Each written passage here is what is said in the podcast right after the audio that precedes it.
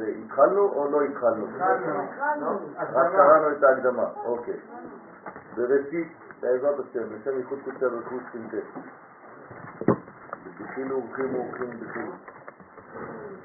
ותודה שרים שם כל ישראל. נשמע נשמע אליהו בן צורי, אליהו בן. אוריה אסתר. נשמע מורבי, אבישלום בן מחלוף.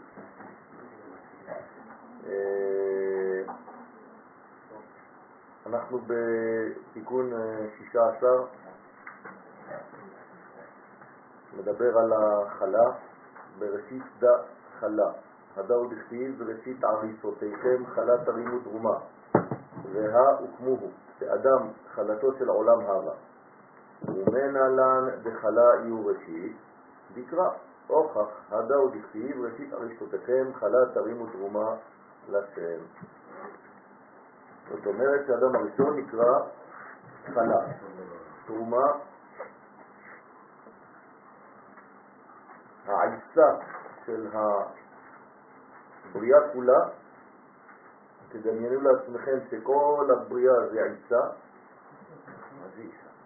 עיסה זה בסק, והקדוש ברוך הוא הפריש מהעיסה הזאת את אדם הראשון. אדם הראשון הוא בעצם הפרשת התרומה, ברכה שהקדוש ברוך הוא הפריש, ומכאן אנחנו צריכים להבין את החשיבות של ההפרשה הזאת, שמי שמפריש חלה, אנחנו נראה את זה כבר בתיקון הבא, אז זה מעלה, בונה את המלכות למדרגה שלמה. להבין את המאמר הבא, נקדים מה שכתב האריזה בשאר הכוונות, בתחילת דרושי ראש השנה, דף צדק עמוד, דף צדק, סוף צד ג', לא יודע מה זה, ובשאר ההקדמות, דף צדק ג'. כי האדם הראשון נברא ביום ראש השנה, שהיה ביום השישי של מעשה בראשית. שאז היה דינה קציה. בהתחלה.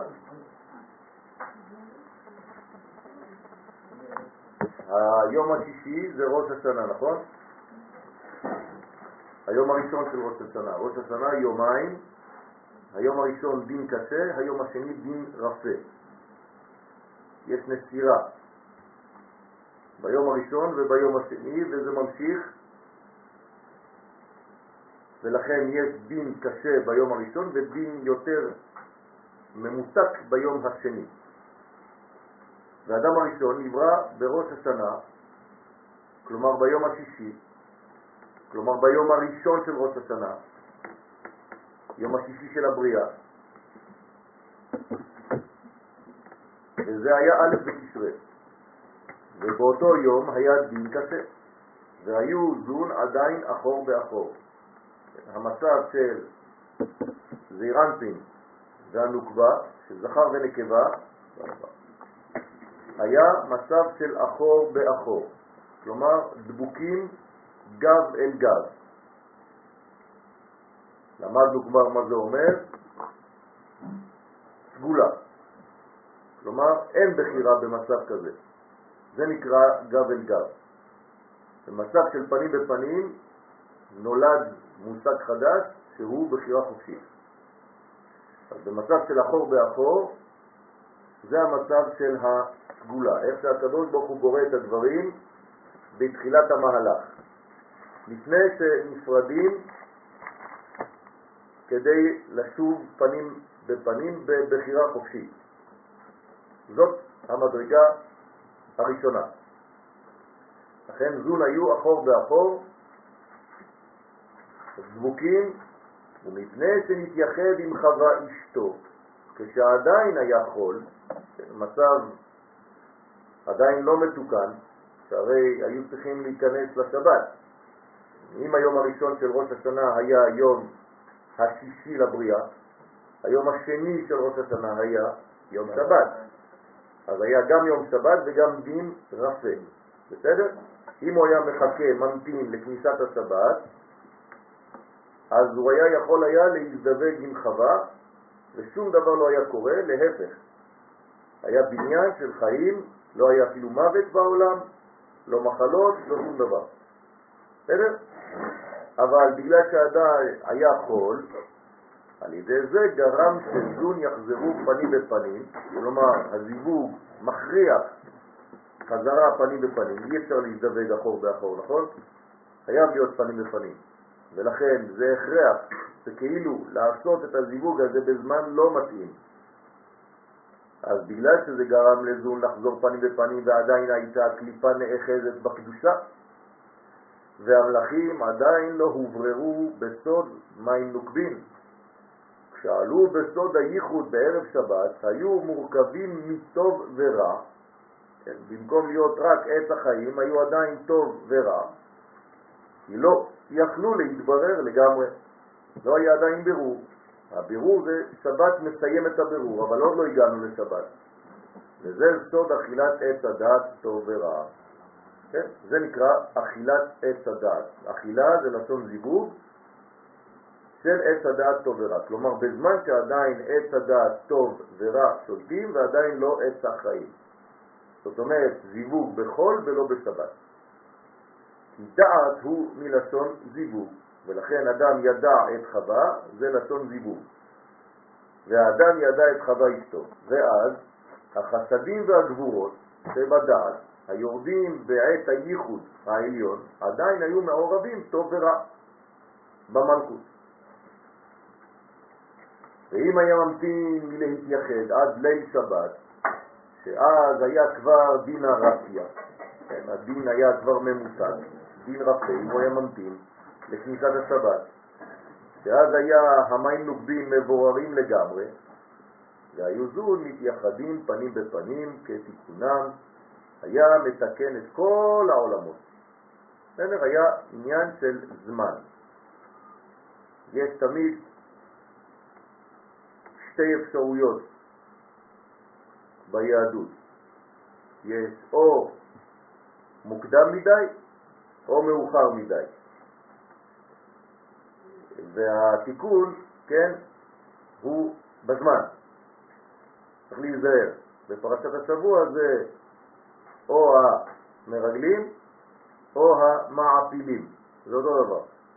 המרגלים לא רוצים והמעפילים רוצים לפני. אז צריך להיזהר לא להיות לא מרגלים ולא מעפילים. צריך להיות בזמן כשהקדוש ברוך הוא מחליט ואז אנחנו שותפים למהלך העליון. ועיין שם עומק הדברים והפגם שנגרם על ידי זה בעולמות העליונים. כלומר, כל הפגם הזה, אנחנו עדיין היום בסוף הבירור, כי אנחנו קיבלנו שש אלף שנה כדי לעשות את הבירור הגדול הזה, אנחנו בסוף האלף השישי, זאת אומרת שאנחנו תכף מסיימים מבחינת ההיסטוריה הגדולה את כל הבירורים, למרות שיגידו שזה לא נראה לעין, אבל הגאולה, כמו שלימד אותנו הרב קוק זצ"ל, היא נעשית בפנימיותה של כנסת ישראל. וכשהיא מסיימת היא יוצאת בבת אחת לפועל. כלומר, כל מה שנעשה היום זה נעשה מתחת לפני השטח, בצורה כזאת שאנחנו לא רואים את זה בעיניים שלנו, ורק מי שרואה את הדברים מתחת לפני השטח, כלומר בפנימיות הדברים, לומד פנימיות, ולראות פנימיות, הוא יכול לראות מה הולך באמת בתהליך הגאולה. מי שלומד רק חיצוניות, אז הוא בעצם נמצא רק בחיצוניות הדברים, הוא רואה את הדברים רק לפי העין הגשמית, הבשרית, ולא לפי העין האלוהית. כמו שכתוב, כי עין בעין יראו, בשוב השם ציון. רק מי שמכוון את עינו האנושית לעין האלוהית, יכול לראות את המהלך כראוי. מי שאינו מכוון את עינו האנושית לעינו האלוהית, לא יכול לראות את התהליך, הוא מתבלבל, הוא רואה רק דברים לא טובים, והוא מסכם שאנחנו לא בזמן של גאולה, ושום גאולה לא התחילה. מכאן נובע חוסר הבנה בינינו. נכון, כן, נכון, נכון. אז עכשיו אנחנו ננסה לראות בעזרת השם איך באמת, מה קורה שם בזמן של החלה הזאת. בראשית דה חלה. מילת בראשית רומזת על מצוות הפרשת חלה. הדאו דכתיב, זה שכתוב, ראשית אריסותיכם, חלה תרימו תרומה. הרי שחלה נקראת ראשית. וה הוקמו, והרי ביארו חז"ל במדרש, שבראשית רבה, ואדם חלתו של עולם הבא. אדם הראשון הוא החלה של העולם, שהפרישו הקדוש ברוך הוא מכל הנבראים להיות קודש לשם. כלומר, החלה זה בעצם קודש, והקדוש ברוך הוא הפריש את אדם הראשון להיות בעצם הקודש, קודש לשם. זאת אומרת, נזיר הבריאה. המדרגה העליונה ביותר של כל הבריאה היא האדם. כן, שמפרישים חלה מן האיסה, כמו שאתה מפריש חלה כשאתה מכין לחם, אותו דבר, הקדוש ברוך הוא הפריש את אדם הראשון, ונשמתו של אדם הראשון הייתה מבחינת חוכמה דאצילות, הנקראת ראשית כמו חלה. זאת אומרת, הנשמה הייתה מדרגה עליונה מאוד מעולם האצילות, ששם אין הבדל בין אורות לבין כלים, ולכן זה נקרא ראשית, זה נקרא חוכמה, זה נקרא יש, זה נקרא עין, זה נקרא כל הערכים שלמדנו על החוכמה. ולכן הראשית הזאת, ראשית חוכמה, גם היא נקראת בשם חלה. ככה מסביר הגר"א, ומנהלן, כן, עד תרומה לשם, ממילת מאיפה לנו, עד תרומה לשם, תבדקו מה הוא אומר שמה. מה? נשמתו הייתה, נשמתו, לא אמרתי שנשמה זה חוכמה, נשמתו הייתה מבחינת האצילות, מבחינת חוכמה דאצילות, בסדר? אנחנו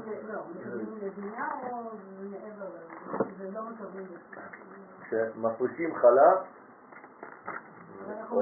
ההפרשה. זה, זה בעצם תיקון המלכות, אנחנו רק מכוונים שזה קודש. עוד מעט נראה יותר בפרוטות. ושואל, מהי חלה? הנה, הזוהר שואל, מה זה חלה? מהו הסוד של אותיות חלה? קודם כל, לפני שנכנסים לחלה, צריך לראות ממה זה כתוב. הרי האותיות מחכימות, כלומר האותיות מגלות לנו כבר את סוד הדברים. הוא מקדים ואומר, אלא שבעה מינים עם. יש שבעה מיני פירות שבהם נשתפכה ארץ ישראל, נכון? ארץ חיטה, שעורה, גפן, תאנה ורימון, ארץ זית שמן ודבש. בסדר? אלו שבעת המינים שנשתבחה בהם ארץ ישראל, לפי אותו פסוק. ונגד שבעת מיני פירות האלו, כן, זה לא רק פירות כמו שאנחנו חושבים, אבל פרי כאן פירושו של דבר תבואה, כתובה, מה שהארץ נותנת. אז כל מיני פירות האלו זה אותיות פר, פי רש, זה תמיד עניין של יציאה. או פירוד, או פריה, או פירו, או פר, או פרי, זה אותו דבר. או פרה.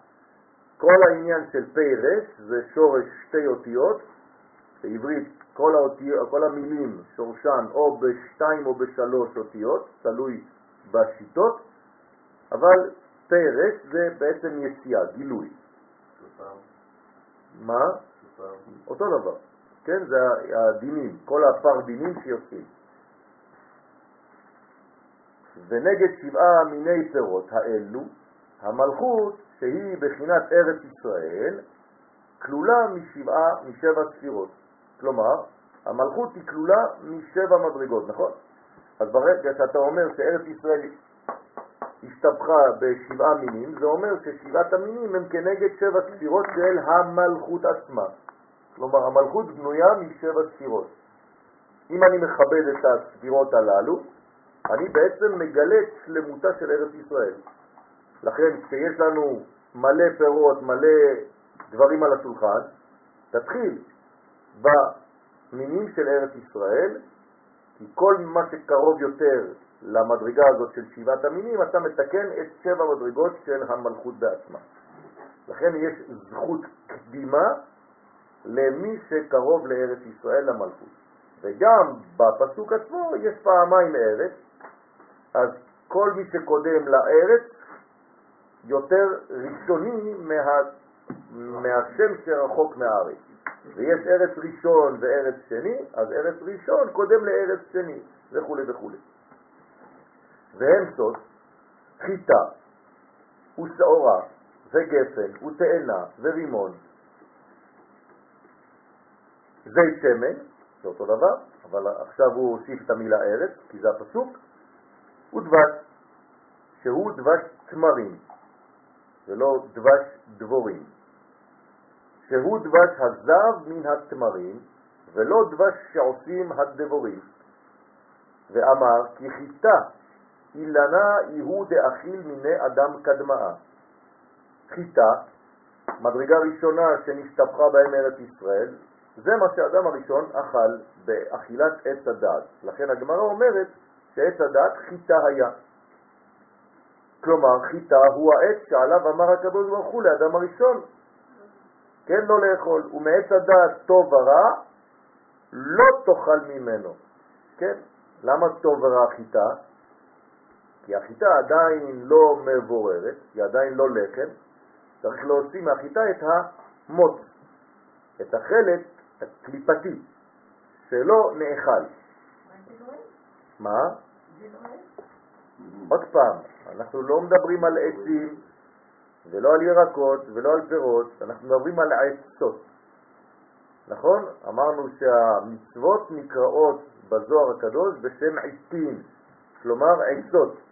כל המצוות זה עצות, איך לחיות את האלוהות ברמה יותר גבוהה, גם במעשים שלנו. אז זה לא נקרא עצים, זה לא שום דבר אחר, זה הכל עצות. לכן כשאדם הראשון אוכל את זה, הוא אוכל עצה שעדיין לא מבוררת. זהו, פשוטו של דבר. נותנים לך עצות לא נכונות, ואתה אוכל אותן. אנחנו אוכלים הרבה עצות. נכון? כל החיים שלנו אנחנו אוכלים עצות. אז צריך להיזהר ממי אתה אוכל את העצות הללו.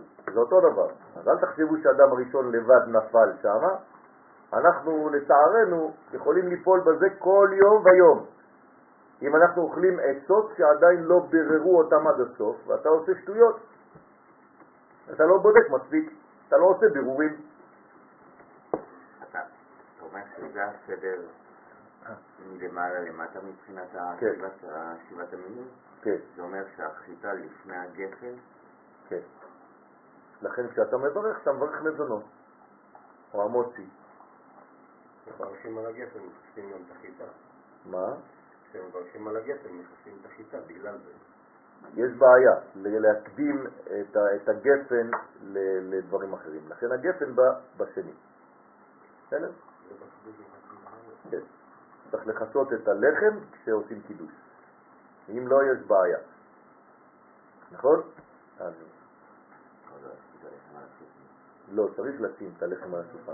חייב שיהיה לחם על השולחן, אבל מכוסה. לכן, והוא עבר על מה אמר השם, ואכל ממנו. ועבירה גוררת עבירה, ונגרם שנתייחד עם חווה אשתו מבעוד יום. מה הקשר עכשיו לחווה? כן? אז בעצם האכילה הזאת היא רמז של הפנמה. אז מה זה אכילה? זה הפנמה, הפנמת רעיון, וגם האישה היא בעצם, כן, אותו סגנון, זאת אומרת, הוא הפנים רעיון, הוא אכל, הוא הזדווג, הוא התייחד עם מדרגה כלשהי, כן, כאן היא נקראת אישה, היא חווה, מבעוד יום, בערב שבת, כלומר לא מספיק מבורר, לא בדק מספיק, כן, את המדרגה הזאת, אם היא כבר מנוקה מכל הסגנים שמסביב. צריך לבדוק את זה לפני שאוכלים, לפני שמתחתנים. מה? בוודאי, כן, כן. מה?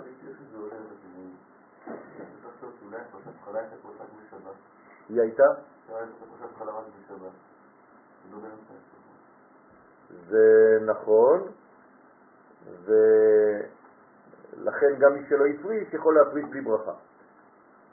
אבל אה, כשאנחנו מפרישים את החלה, אנחנו עושים את התיקון ברגע שהיה החטא. בגלל זה אנחנו עושים את התיקון שם. כלומר, אישה צריכה לפחות פעם בחודש לעשות לחם היא בעצמה ולא לקנות במכולת, כן? לפחות פעם בשנה, נהיה קולים, כן? לא, למה? כולה. כדי שלא ל... ל... כן? לפחות פעם בשנה, ולעשות את זה בערב שבת, ואז האישה מתקנת באותו זמן שהיא פגמה. מתי היא פגמה? ביום שישי אחר הצהריים, לקראת שבת, נכון? אז אותו דבר היא צריכה לתקן באותו זמן שהיה אחרי.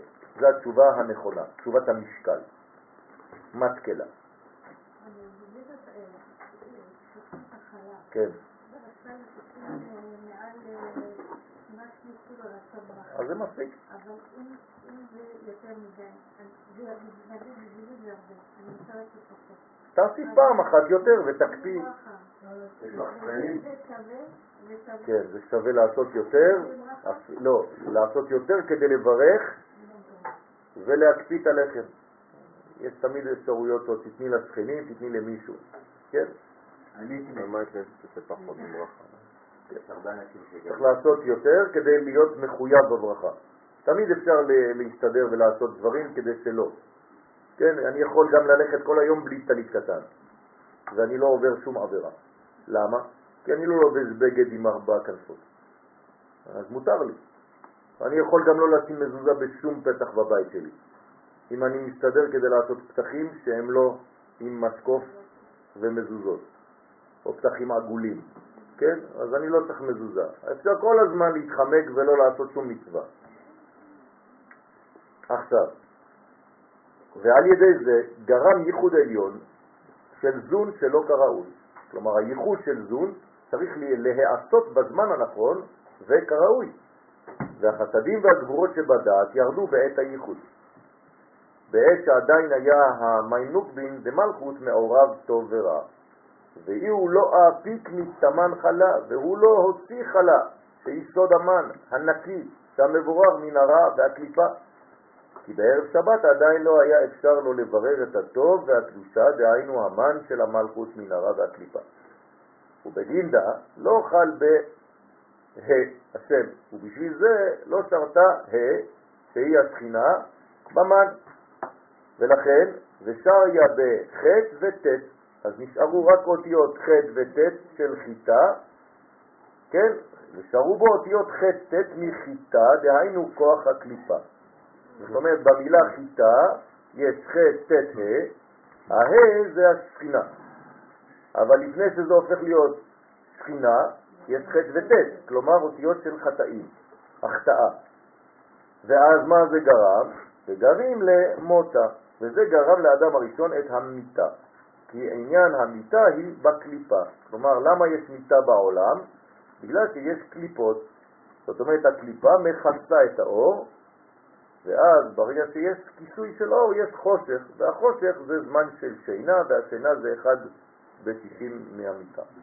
זאת אומרת שכל מדרגה של שכחה, כל מדרגה שלא מראה את האור, היא בעצם מדרגה של מוות, ולכן כשהדברים לא מבוררים דיים, אז תמיד יש מדרגה של מוות שמסתתרת ונכנסת ומתערבת חס ושלום במנגנונים שהאדם עושה.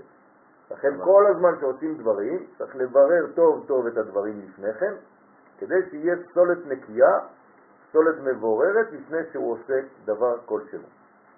אבל אחרי אור. נכון. כן. אבל החטא זה הבחירה החופשית האמיתית. החטא זו הבחירה החופשית האמיתית. נכון? נו, אז מה? רק מי שיכול לחטוף יכול לקיים מצוות, נכון? כן, כאילו... חתול מגלה את שם השם? כן, בטוח שלא. לא.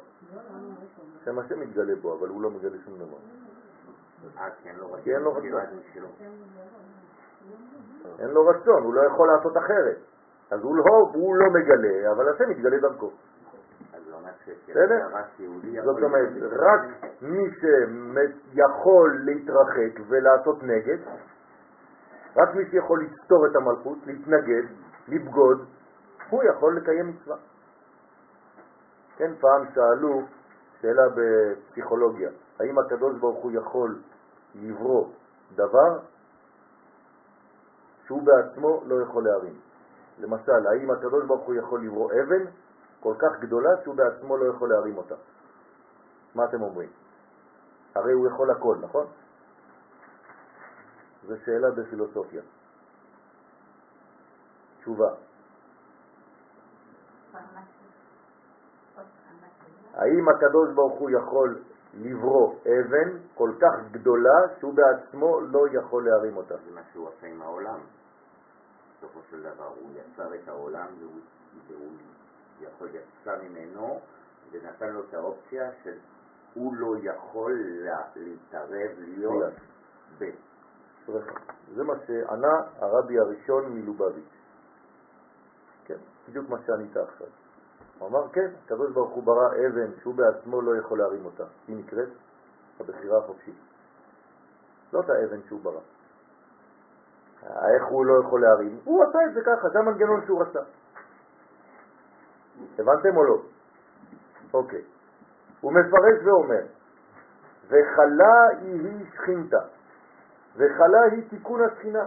כל פעם שאתם עושים הפרשת חלה, אתם מתקנים את השכינה על ידי עליית המן ביסודה, זאת אומרת אה, מעלים מים נוקבים, אבל בצורה מבוררת, נקייה, הרי כבר העיסה נמצאת, ביסוד שלה. אבל איפה מעלים את המים הנוקבים? תמיד? ליסוד, נכון? של המלכות. כן, מה, אבל מה? אבל אין מה לתקן. מה זה אין מה לתקן? אם אמרתי לנו ככה או ככה הקדוש ברוך הוא רצה, אז אין מה לתקן בו. לא, לא. הקדוש ברוך הוא לא רצה. האדם עשה את הדבר הזה. הקדוש ברוך הוא ברא עולם כדי להחיות את העולם. הקדוש ברוך הוא אין לו עניינים של כל המנגנון הזה. הקדוש ברוך הוא יש לו עניין של דבר אחד, לברוא עולם ולהשפיע חיים ולגלות את מלכותו, את ייחודו יתברך בעולם הזה. איך זה נעשה, זה כבר הסיפור של האדם. אז יש לי שאלה. כן. אמרת כמה פעמים שמה שיש בעולם הזה וזה מה שנותן, שנותן לנו לתקן, זה בזכות גם הזמן. כן, זה שיש את הזמן, זה נותן לנו גם הרגשה שיש מה לתקן. נכון. נכון? כי אם אין זמן, אז... אה, נכון. גם לאדם הראשון היה זמן. האדם הראשון כבר נברא בזמן של זמן. כן. נכון. אז לכן יש זמן, יש כניסת שבת וביום השישי, כל זה זה זמנים. זאת אומרת שהאדם הראשון כבר תחת השפעת הזמן. כן. ולכן הוא בעצם בחר לפני החטא, כאילו. לפני החטא הוא מתחת הזמן. הוא תמיד בזמן. ברגע שהוא לא נברא, הוא כבר בזמן. אבל אם, הוא, אם לא הייתה מיטה, אז לא היה זמן. זה שיש מיטה זה בגלל שיש זמן. לא, לא. גם אם לא הייתה מיטה, היה זמן, בלי מיטה. כשהמוות ייגמר מהעולם, ימשיך הזמן. בסדר? הזמן זה הבריאה. אם אתה מבטל את מציאות הזמן, ביטלת את הבריאה. אין בריאה. אז אם אין בריאה, יש רק בורא, אז לא עשינו שום דבר. אז אי אפשר לומר דבר כזה. ברגע שהקדוש ברוך הוא בורא את העולם, הוא בורא כבר זמן. עובדה שהיה בסדר. הוא עשה את ההפרדה בין הראשון, שני, שלישי. כן, כבר ביום הרביעי יש זמן אפילו כמו שלנו, לא, לא צריך להיכנס לכל הפרטים, אבל יש כבר זמן. וגם העתיד לבוא, נגע פורץ וקוצר, זאת אומרת שהזמן יתקצר. זאת אומרת, יש זמן, אבל יהיה קצר מאוד. אחישנה. גם ככה הוא קצר. בסדר? כלומר, הזמן הולך ומתקצר, זה לא שהוא יתבטל לגמרי, הוא מתקצר. עכשיו יש לנו עוד זמן, ולעתיד לבוא זה יקוצץ ב... יקוצץ בהרבה. כן? זאת אומרת, מה זה יקוצץ? זה כבר היום. ההפרש בין סיבה לתוצאה, היום אתה רואה את זה מהר. בסדר? כן, כל דבר היום, אם הוא, לא, אם הוא לוקח יותר מכמה שניות, אתה כבר מתעצבן, נכון? כבר במחשב. זה אפקט של דינים גם, לא? מה? זה אפקט של מידת הדין. חוזרים למדרגה הראשונה, נכון. זאת אומרת שהיום מבטלים את, את, את המימד שנקרא זמן. גם עוד מעט, כן, אני אומר לכם, תרשמו את זה, אנחנו ניסע ממקום למקום, אפילו באלפית השנייה. תרשמו את זה לפניכם. כן, ברגע שנרכב על המולקולות שנמצאות בכל מקום, אתם יודעים איזה מהירות יש בשולחן הזה? מיליארד קילומטר לשעה, 300 אלף קילומטר לשנייה, מהירות האור. ברגע שאתה תרכב על הדבר הזה, תוכל לרכב על האטומים ועל המולקולות האלה, אתה תיסע באותה מהירות כמוהם. היום אנחנו פשוט, זה מדעי. כן, זה לא דברים שהם אה, למעלה מהשכל, זה פשוט אנחנו לא מצליחים לעשות את זה, ולאט לאט אנחנו נצליח. כדי להרוויח זמן. יש הרבה כוח בזמן, הזמן זה מי שמבזבז את הזמן שלו, אין מחלה יותר גדולה מזה. אני נסעתי לצרפת עכשיו, זה לקח לי שבוע, אני עייף, אני תשוש, כן, מותש, כן, מהנסיעה ומההלוך והחזור והמתנות וזה תעופה ובלגנים וכל דבר שעות. אני יכול לנסוע לסמינר, עוצם עיניים. אז מה, תיסע בסדר, אבל אה, בוא נגיד מהתפילה. זה לא עניין של נגמר, זה עניין איפה אתה נמצא. לא אכפת לי כמה זמן זה ייקח.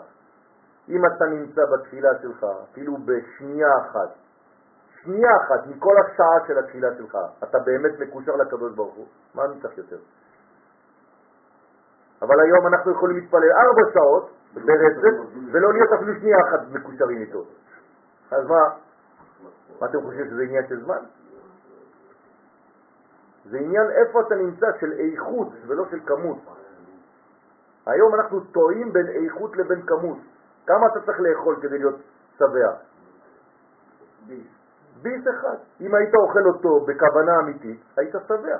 היום אתה אוכל קילו של דברים, מוציא את הקילו הזה ארבע שעות אחרי זה בשירותים, חוץ מן הכבוד, ולא נשאר לך כלום, אתה עייף. מת מהעייפות, גם אחרי שאכלת, עוד יותר. אז מה, מה עשית?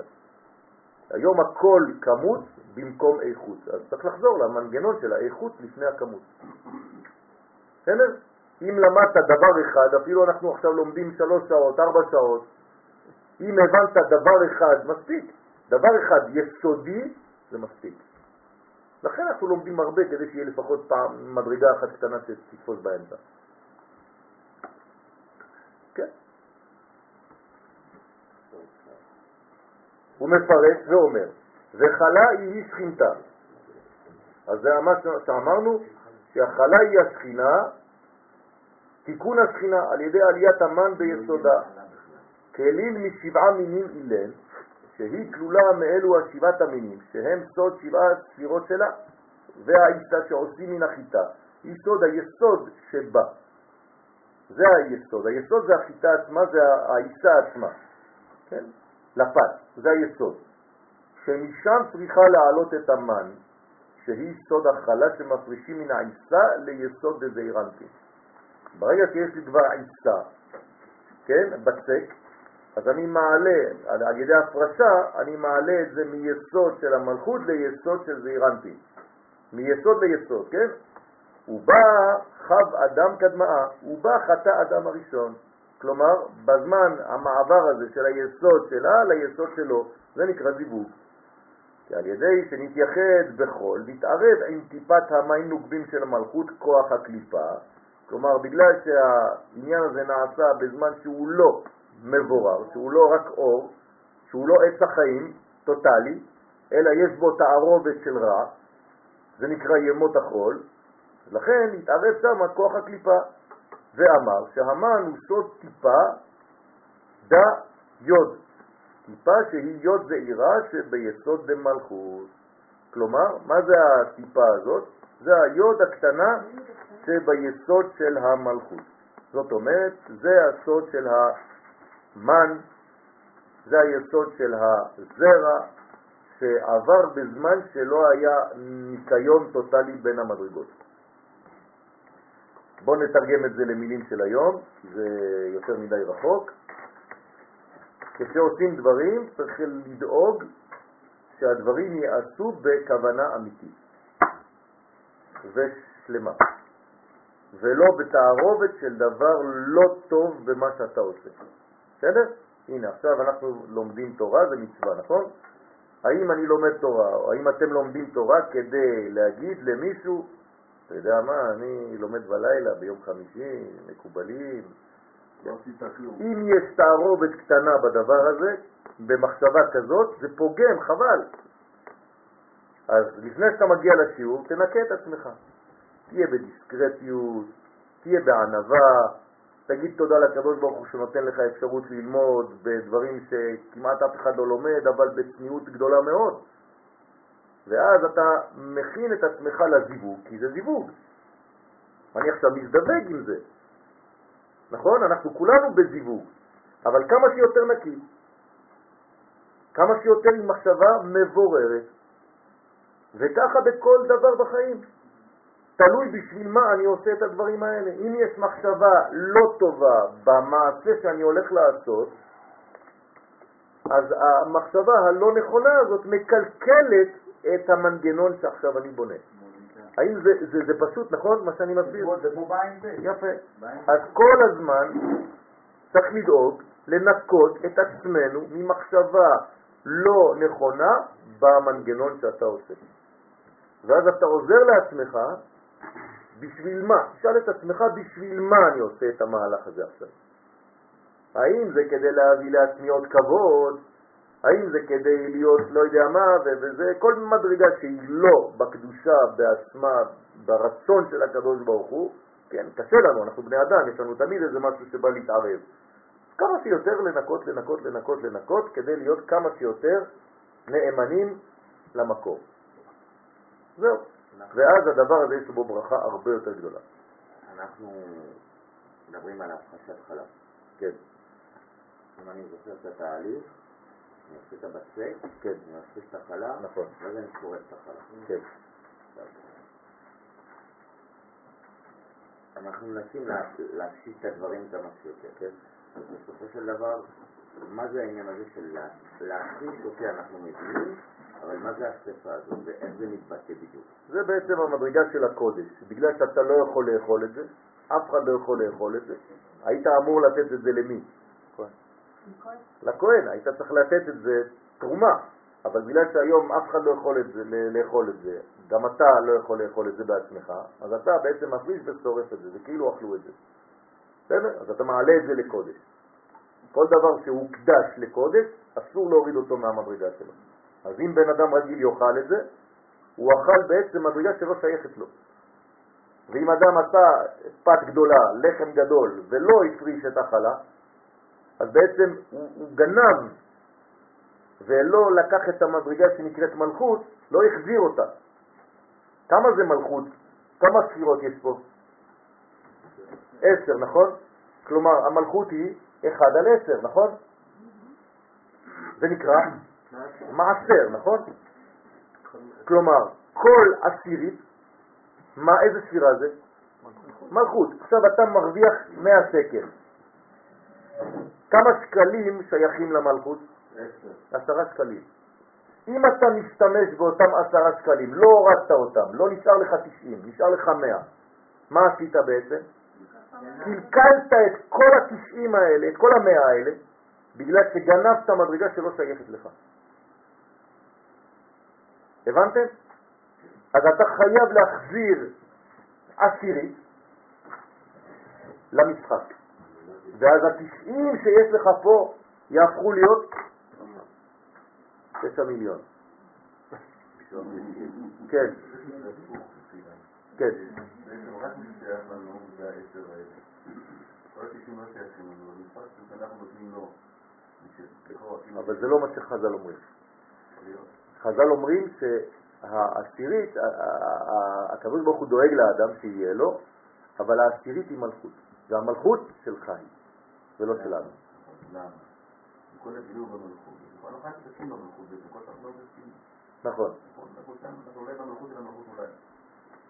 אם יש לנו איזה אחיזה זה שם, לכן למים הענוג זה דווקא זה.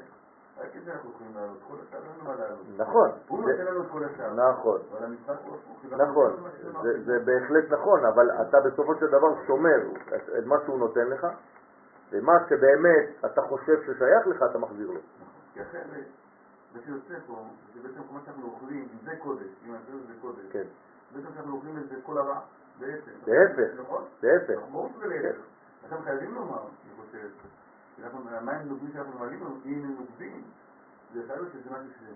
בוודאי, זה המדרגה שאתה יכול לטעות בה, ולחשוב שבגלל שהיא עשירית ששייכת לאדם כי היא המלכות, אז זה דבר שהוא גשמי שהוא פה בעולם הזה, אז אני לוקח אותו לעצמי. אז אומרים לנו תיזהר. העשירית הזאת, אתה תחזיר אותה למשחק האלוהי. ודווקא ה-90 אחוז שהקדוש ברוך הוא נותן לך במתנה, תשמור אותם, אבל אל תשכח שזה מתנה מאת השם. לא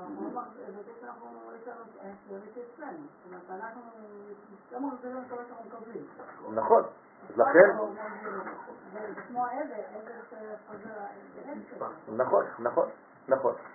אז לכן צריך להיזהר בדבר הזה, ולכן אומרת הגמרא, כל מי שמעשר, מתעשר. למה? כי הוא מכניס בחזרה את ה-90 אחוז, את ה-10 אחוז למשחק. ואז יש בעצם עוד ברכה ממה שהוא קיבל.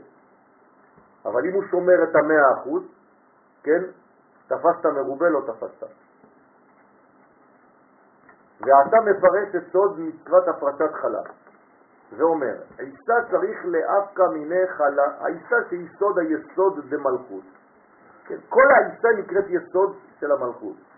צריך להוציא ממנה חלה, שהיא סוד המן נקי ומבורר מן הרע. ומיד חל על ההיא טיפה, ומיד באים וחלים המים דחורים, כלומר הברכה, הזכר, על טיפת המן, ויעיב לה, ואז היה נותן ליסוד דמלכות. זרע, כליל מתערוויו, היה טיפת הדעת הכלולה משניהם, מחסד ומגבורה, הנמשכת דרך חוט השדרה עד היסוד דזעיר אנפין. כלומר, מים נוקביים גורמים למים זכריים, דוחורים, ל- לרדת. דאי הוא ו', שהדעת הוא סוד ו'. כלומר, מה יורד כשאתה מעלה את העשירית הזאת, את המים נוקבים, יורד לך ו', ו' החיבור. מגביהים אותה. נכון, מגביהים אותה, מה זה אומר מגביהים אותה? מעלים אותה לגבוה, זה נקרא מגביהים אותה. כלומר מחזירים אותה לקודשא בריחו כביכול. ורזה דמילה, בסוד הדבר, מה שכתב, כן, ה' לכם זרע. מה זה ה'? שיסוד לזעיר אנפין נקרא ה', ה' א', כן? כלומר שש. ה' לכם זרע. איך אתה כותב ה' בעברית? ה' א', ה', הנה לכם. ה' לכם זרע. זאת אומרת, ה' זה הו', ה' וא' זה בגמטריה 6, לכם זרע. זה נקרא יסוד דזה, ימשיך ביסוד דמלכות שיסוד ה' בשם הוויה. את טיפת הזרע שיסוד המים דחורים. זאת אומרת שכשאתה גורם, כשאתה מעלה?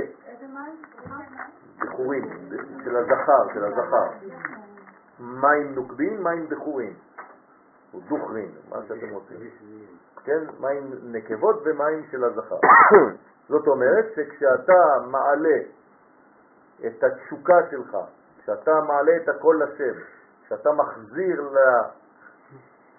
את כל החיים לשורש החיים, זה בעצם מה שזה אומר. כל הכוחות שלי אני מחזיר למי שהוא השורש של כל הכוח שלי. אם אני לא עושה את זה, אז אין לי כוח מתחדש. ברגע שאתה עושה את זה, אתה מחדש את הכוח עוד פעם, להיות יותר חזק. זה מין מנגנון כזה, כמו אדם. נכון? אדם יורד למטה, ועל ידי הכף, רגל, העקב, ברגע שאתה דורך על הרצפה, זה נותן כוח לדם לעלות למעלה עד המוח. ולכן זה מחדש עוד פעם את כל הזרימה של הדם מחדש. לכן צריך לדעת איך הולכים, נכון? נכון, ומי שלא הולך ומשתמש רק בלב, ללב אין את הכוח הזה להריץ את כל הדם בכל הגוף, לכן צריך את ההליכה בצורה נורמלית, לא לדרוך חזק על העקב, כי אם לא, זה גורם לחיסרון בראייה חס ושלום, בעיניים. הדריסה היא לא טובה. תלוי איך רצים. כן. זה תלוי בשביל מי רצים ובשביל מה רצים. כל אחד רץ. כמה שפחות על העקב. כן. אה, יותר על כפות האצבעות של הרגליים. גם אנחנו לנו היום אה, הרבה רפידות מכל מיני סוגים. כן. קוראים לזה נעליים. זה לא- הריצה היא לא כבר ריצה של... אה, על אוקיי. האדמה. בסדר?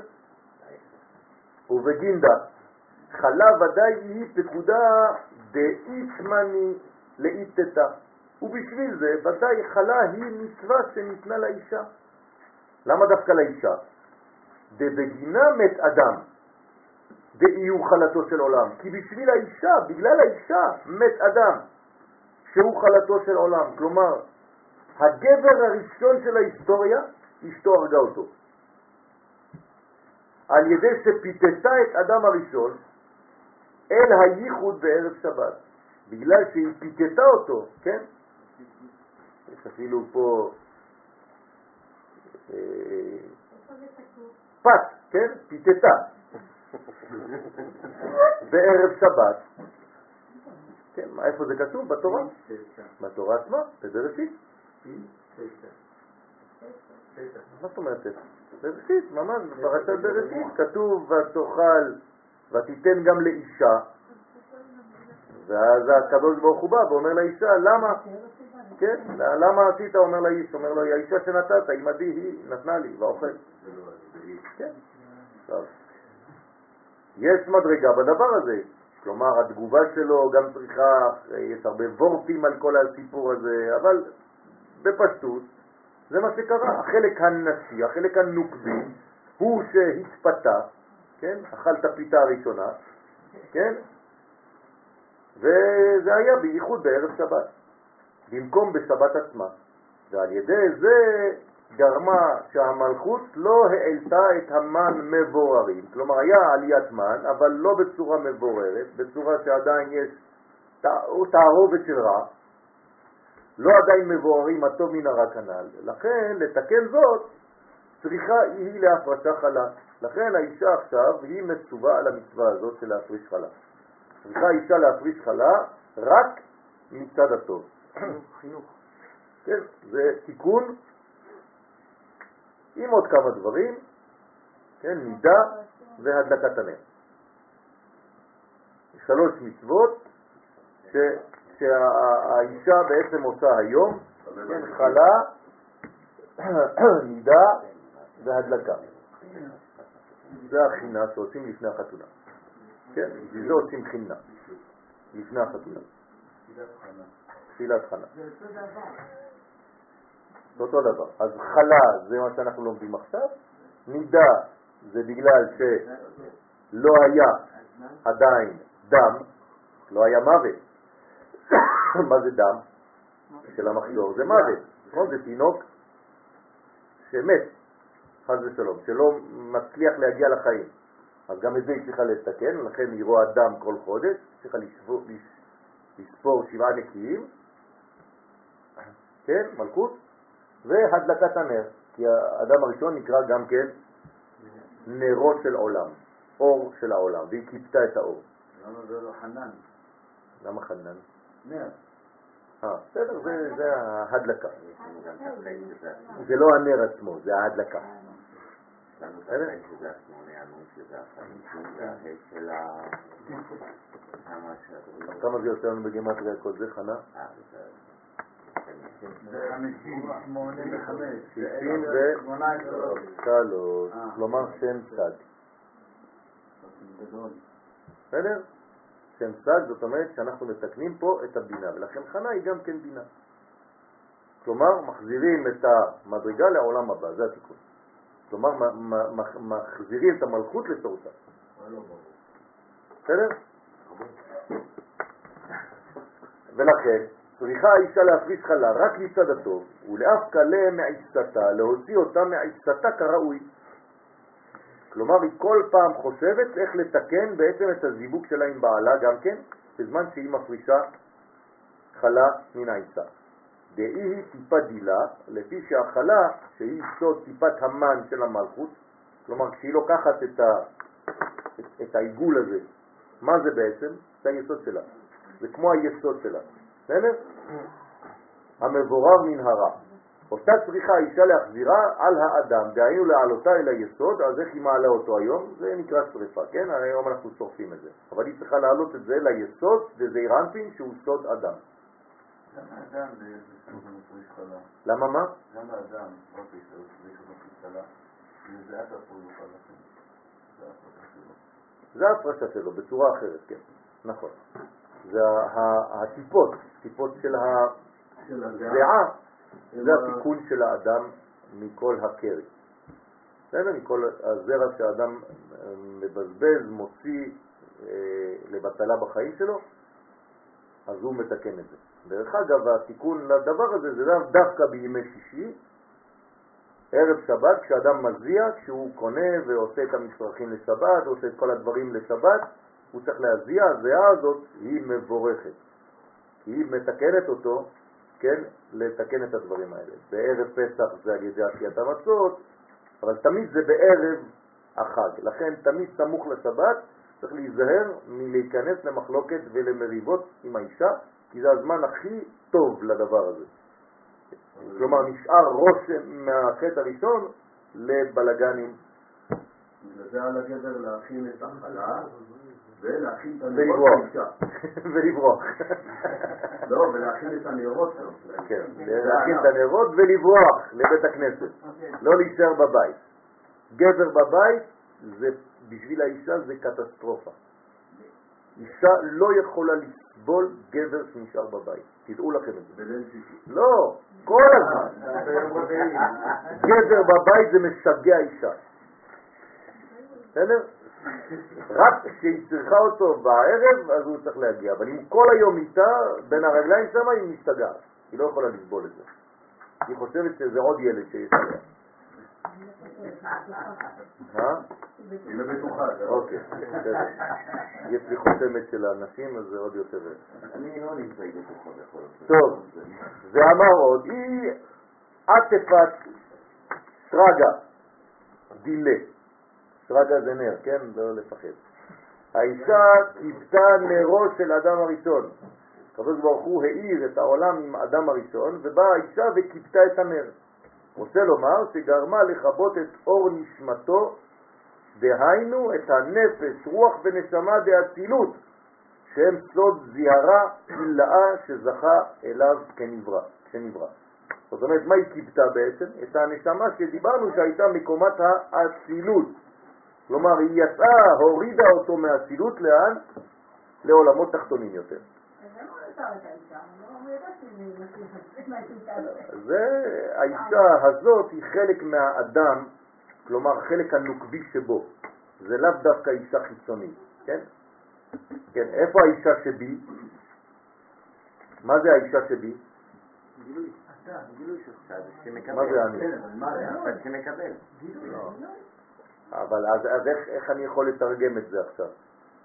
שהאישה החטיאה, החווה החטיאה את אדם. תסבירו לי את זה בגוף של גבר. בלי, בלי האישה שלו. לא. מה? אז הדיבור, מה? אתה אמרת את זה. כל אחד, אי אפשר ביחד. מה? אני אומר הרהור אפילו. בהרהור כאילו. במחשבה זה האישה שלי, שאני לא, לא, אני חושב מחשבה. מה, היא מושכת אותך למה? שאני חושב שאני כן בטוח, לא בטוח. אוקיי, אתה אומר שזה ספק במחשבה. נו, מה? יפה. מה עוד? בדיוק כמו שאמרת, כאילו אם אני בא עכשיו לשיעור, אני הלוואי והייתי יכול לקחת טיפה ממה שאני לוקח, באמת, בצורה יסודית. אז כל הדברים שלי מסביב זה האישה שלי, אוקיי, זה כביכול, זה ברעיון. יפה. אבישי? שהרצון הפנימי, העשייה לא תואמת אותו. זאת אומרת, אתה הולך כמו סוזן. כן, בעניין של הקבלה. נכון. חז"ל אומרים לנו שהאישה, המלכות, זה הרצון לקבל. כלומר, אני צריך לבדוק איפה הרצון לקבל שלי. ממה הוא בנוי? מה אני רוצה בזה? למה אני רוצה עכשיו לשתות את זה? אתה עושה את הבירור הזה? 99 לא. לא עושים. רק לוקחים, לוקחים, מה שאפשר לוקחים. אתה לא חושב אפילו באיזו צורה לעשות את הקבלה הזאת. אתה לא בונה את הרצון שלך בצורה נכונה. אם היינו עושים רק עבודה רק על זה, כל פעם שאני רוצה משהו, לשבת חמש דקות ולבקש למה אני רוצה את זה. האם זה אגואיסטי, או האם באמת אני רוצה לקבל על מנת להשפיע, אז היה לי בעצם מנגנון אחר בחיים שלי. ואם היינו מתרגלים לעשות את הדבר הזה, וזה מה שצריך לעשות, להתרגל על כל דבר ודבר בחיים. רגע, אז אם אני רוצה על מנת להשפיע זה רצון שכלי, זה אם אני רוצה על מנת עצמי ולא משנה מה, לא על מנת להשפיע זה רצון נקבי, נכון, שבתוכך. שבתוכך. כן. טוב, איזה פיצול אישיות הזה? בסדר? קל. זה אומר שהנוחיות בדיוק, בדיוק.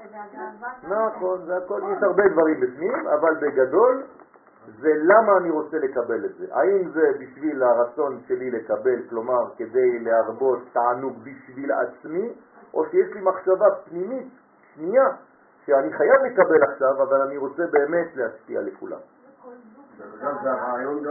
בכל מדרגה, כל סוג של תאווה. התאווה היא דבר בריא, אבל צריך לדעת איך עושים את זה. כן, סליחה? אני אומרת, אנשים שלוקחים משהו בשביל לעשות את הברכה. כן. כן. נכון, נכון. איך, איפה אני נמצא? איפה הראש שלך נמצא? איפה זה פוגש אותך כשאתה עושה את הדבר הזה? וזה רק אדם יכול לא לשקר לעצמו ולראות באמת איפה הוא נמצא כשהוא התחיל את העניין הזה. בסדר? לכן אה, אי אפשר... כל העניין של התשובה גם למעשה. הכל זה רק עניין של רצון. איפה הרצון שלי? הרצון זה הכוח של הנשמה שלי, זה בעצם האישה שלי. איך אני רוצה, באיזו צורה אני רוצה. ללמוד לרצות, ללמוד לקבל, ללמוד קבלה. זה מה שאנחנו לומדים, זה, זה כל הלימוד הזה זה רק דבר אחד. איך לרצות בצורה נכונה בחיים. איך להפוך את הרצון שלי לצינור. נכון. זה מה שאומר הזוהר. הפוך רצון וקבל צינור. זה העניין של הכוונה. נכון, בגלל זה אנחנו לומדים. זה הדבר הכי חשוב בלימוד הזה, תדעו לכם. רצון זה הפוך מגילוי, זה התחלה. רצון, זה, זה, לכן. בהתחלה, לשם מה רציתי את זה? מה זה לשם מה בעברית? כיוון. נכון? לשם, כיוון, שם. בסדר? רצון וצינור, זה אותן אותיות. בסדר? אם אתם מבינים את הדבר הזה, זה דבר עקרוני, בסיסי של כל הלימוד הזה. בשביל מה אני רוצה? עכשיו, זה לא רק בלימוד תורה, בכל החיים שלי.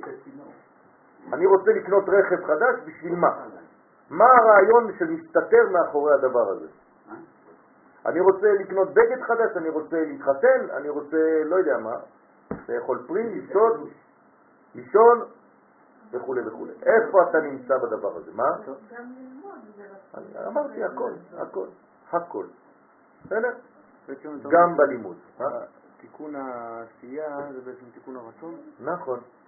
ולכן לעשות זה לתקן, וזה מתחיל ברצון נכון.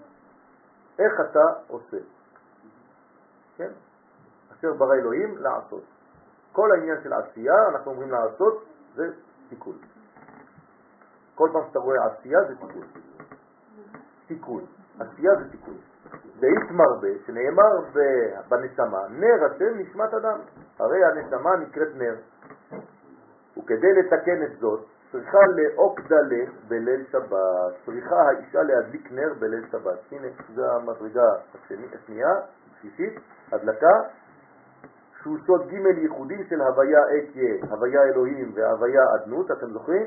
שמספרם עולה גמטריה נר, זה התיקון של האישה כשהיא מדליקה את הנר בשבת, אותו דבר, בגלל שהיא קיבתה את אורו של עולם, אז היא צריכה עכשיו לתקן על ידי הדלקת הנר, כדי להאיר את אור נשמתו בשעה שיש ייחוד העליון דזון, והיינו בהתערו דשלהובין דאישה דרחימו לגבי בעלה. כלומר, אני אגיד לכם עכשיו סוד, שאם האישה מדביקה את הנר בליל שבת כמו שצריך, הבעל ירצה להתחבר איתה בליל שבת. כן, זה תלוי במים נוקבים שהאישה מדליקה. זה לא מדובר רק על האישה הגשמית, כן, בנות, אלא זה מדובר ברצון שלי. אם הרצון שלי, שהוא האישה שלי, הרצון לקבל שלי, בערב שבת אני מאיר אותו בצורה נכונה, בשבת יהיה לי אור גדול, כי יהיה לי אור של השפעה. זה המים בחורים. בסדר? כל דבר אני צריך לבדוק איפה המים נוקבים שלי. בהתעוררות שלהבת אש של אהבה קדושה אל בעלה. ולכן במקווה בערב שבת אנחנו מכוונים שלהבת יא. כן, זאת הכוונה שצריך לכוון ברגע שאתה יוצא מהמקווה ורוחץ ידיים, פנים ורגליים במים חמים. אחרי המקווה צריך לשטוף את הפנים, את הידיים ואת הרגליים במים חמים, בברד של המקלחת, אז אתה חושב שלהבת יא. לחשוב על זה. למה? זה השלהבת שאתה מעלה, כלומר הרצונות שלך מתוקנים עכשיו, ואז בשבת יהיה לך בעצם ירידה של אורות מתוקנים גם כן. רוצה לומר, לעורר אש קודש של אהבה כלפי בעלה. ואז האישה, חלק הנוקבי מעורר אהבה של בעל. כמו שכתוב, רשפיה רשפי אש על הבט יא, הנה ברוך השם, לא ראיתי אפילו, ברוך שכיוונו. רוצה לומר, שתי אישות, מה זה שתי אישות? לא שתי נשים, אש, כן? שתי אישות, כלומר פעמיים אש, של איש ושל אישה, כלומר האש של האישה קודמת לאש של האיש. לפי האש של האישה, כלומר של הרצון לקבל, כך יהיה האש, תהיה האש של הרצון להשפיע. ולכן לשניהם יש אש, אש, מדורה. אל תמשיכו את השטויות. הכלולות במילת רספיה שהם אותיות רצף י' כ', שאלו הבית אותיות מעוררות לאיש ולאישה, שהאש שלהם יהיה אש קודש. זה מה שבעצם בונה את הזוגיות. אם לא, חז ושלום, אש אוכלתן. האש אוכלת את הזוג הזה. כי בערב שבת יורדת שלהבת אש מן י' כן? מהמוחים, זה מוחים בגדלות. זה י' אז יש אש יורדת להבדיל הקליפות מן הקדושה. מה עושה האש הזאת?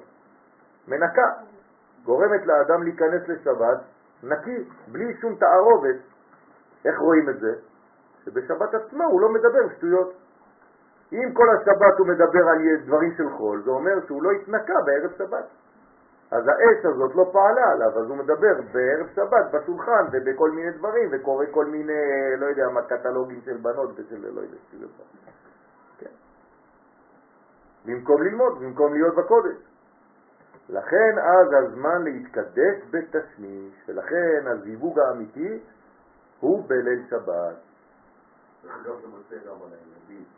על הכל. על כל האווירה בבית. ילדים זה פירות. פירות של הדבר הזה. ורזה דמילה, וסוד הדבר נרמז במה שכתוב, מים רבים לא יוכלו לכבות את האהבה. דהיינו מימי התאוות שמצד הקליפות, זה נקרא מים רבים, לא יוכלו לבטל את האהבה בקדושה. זה מה שזה אומר. מתקולות מים רבים זה כבר, צריך ללמוד את זה. זה מה שהגבורות שיוצאות ממוחת טומאה, משברי ים, כן?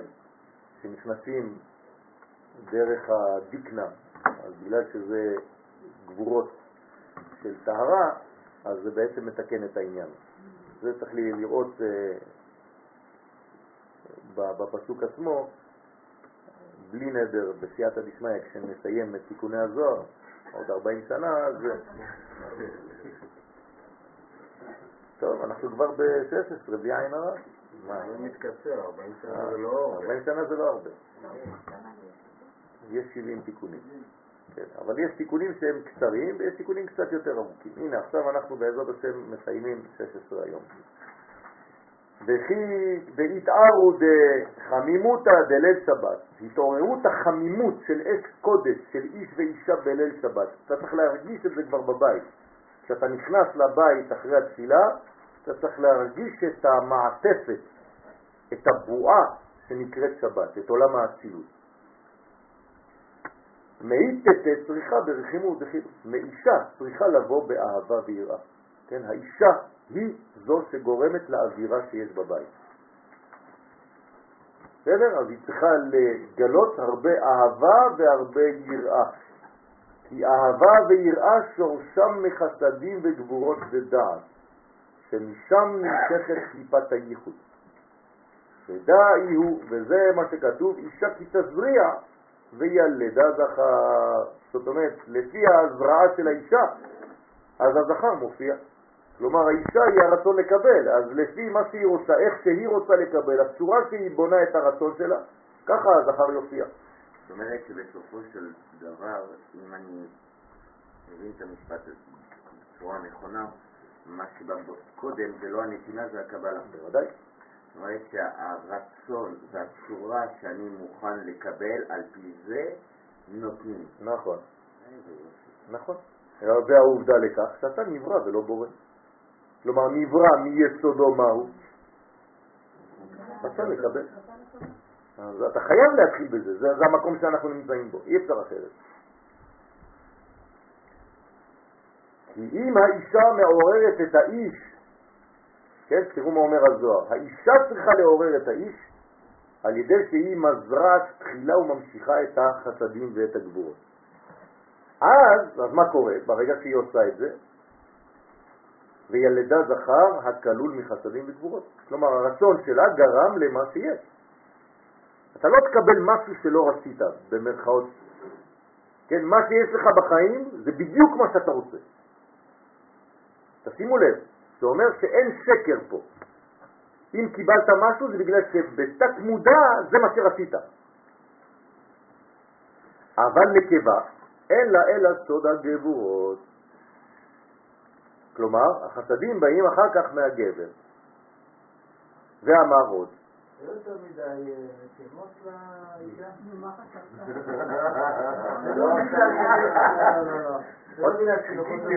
חננאל, אני דיברתי על האישה שבתוכך, אני לא דיברתי על האישה. לא, אבל זה התוצאה, כלומר הרצון לקבל שבא, כלומר איך שהיא בונה את ביתה, כן? מה זה, מה זה ביתי בית תפילה? מה זה ביתי? זה בית, נכון? הבית שלי. נכון? אז מה זה הבית שלי? זה הרצון לקבל. מה זה הרצון להשפיע? האלף. א' זה השפעה, ב' זה כבר כלי קיבול. נכון? אז גם לקדוש ברוך הוא יש ב' של בראשית. אז האישה היא בעצם האות ב' והגבר לעומתה הוא האות א'. לכן המדרגה של הב' היא בעצם גורמת. הרי מי מחליט בזוגיות שלך? אתה או האישה? תמיד האישה. הרי אם היא לא רוצה, לא יהיה כלום. אם היא רוצה, יהיה גם אם אתה לא רוצה. כלומר, מה זה אומר? שהאישה בעצם קובעת את הכל. גם האישה החיצונית וגם האישה שלך שבתוכך. כלומר, זה הרצון לקבל. לכן להלכה, אם אתה רוצה להתייחד עם האישה והיא לא מוכנה, אסור לך. אבל אם היא רוצה ואתה לא מוכן, תעשה את כל המאמצים כדי להיות מוכן. לא שואלים אותך בכלל. מה זה אומר? מה, מה זה, זה, לא, זה לא מאוזן. אלא שהכל בנוי ברצון הפנימי. ממה שהרצון שלך בנוי זה מה שתקבל בחיים. לכן צריך לבנות את האישה כשאומרים שהזיווג הראשון של האישה זה לעשות אותה, אמרתי את האישה, כן, האישה, דיברתי במרוקאי, לעשות אותה כלי, כן, אצל המרוקאים האישה ואישה זה אותו דבר, כן, זאת אומרת, מה זה לעשות אותה כלי? הרי הזיווג הראשון זה לעשות אותה כלי, נכון? עכשיו אתם מבינים, אתה בונה את הרצון לקבל שלה, ואז האישה מה היא עושה? היא עושה את רצון בעלה. כלומר, היא בונה את הרצון שלו. בסדר? אבל הרבה פעמים בחיי היום-יום הבן אדם רוצה, נכון, ו... הוא לא מקבל. בגלל שהוא לא רוצה. אני אומר שהוא הוא לא יודע לרצות, לא, לא נכון. הוא לא. הוא לא יודע, לרצות זה לא אני רוצה, תביא לי. בא לי. לא, אני לא מדבר על זה. לרצות זה לרצות בצורה נכונה. אני רוצה עכשיו, נגיד, כן, לקבל פרנסה טובה. אם אני רוצה לקבל פרנסה טובה ואין לי מחשבה בפרנסה הזאת כדי לעזור או להשפיע, אז הרצון שלך מקולקל. אני נותן דוגמאות, כן, אני יכול לתת דוגמאות על מה שאתם רוצים. תן לי נושא, אני אתן לך דוגמה. יש הרבה פעמים שיש לך רצון כן, לא מצליח אה, זה לא נכון. לקבל. קודם כל זה רצון כן, זה? לא כנה, אבל גם אם יש לך רצון כן, אתה צריך לדעת מה זה רצון כן. מי רוצה לאכול? מי רוצה לאכול? קח את הגוף שלך, את האיברים שלך. מי מבקש את האוכל? איזה חלק בגוף? הקיבה, בהתחלה, נכון? המוח רוצה, זה המוח. מה מקבל המוח בסוף? רק עדים, שום דבר, כמעט הוא עלו, בריבוע. נכון? בוא נגיד שזה הקיבה, כן? מה מקבל את הקיבה בסוף? גם הוא עלו בריבוע, שום דבר. אתם מבינים איך זה עובד? שזה עין אוכלת יותר מה... זאת אומרת שצריך לדעת גם כשאתה אוכל מה אתה רוצה, איפה אתה נמצא. ואז כשאתה אוכל בצורה נכונה, אתה מתמלא בצורה אחרת לחלוטין. בריאה. כן, מלשון בריא, כן? זאת אומרת, גם אם ההרגשה היא הרגשה כנה, שאתה חושב שהיא הרגשה כנה, או רצון כן, צריך לבדוק בדיוק אם אתה באמת כן ברצון הזה. ו- ו- ו- ועכשיו אנחנו קצת לומדים יותר איך לבדוק את זה. איפה אתה נמצא ברצון הזה לקבל? האם זה רצון לקבל בשביל עצמך, או רצון לקבל על מנת להוסיף יותר גילוי הוויה בעולם? לא לא... לא בנוי כראוי, או שיכולות להיות גם תשובות אחרות שהקדוש ברוך הוא אמר לך בינתיים לא. בשלב הזה זה לא מה שאתה צריך. בסדר? זה, זה אותו דבר. כלומר, אתה לא צריך את זה עכשיו, אז אל תבקש. כן. כל זה, והאם זה אמצעים כדי ל- לפתח את המודעות של לא? שום דבר. זה, זה, זה, זה, זה מטרות מודרניות. אה, המטרה היחידה בתורה זה לגלות אלוהות. זהו. לגלות יותר הוויה בעולם. לגלות יותר הוויה, לגלות יותר חיים, לגלות יותר מודעות של השם בעולם הזה. זהו. זה מה שאני צריך לחשוב כל היום בראש.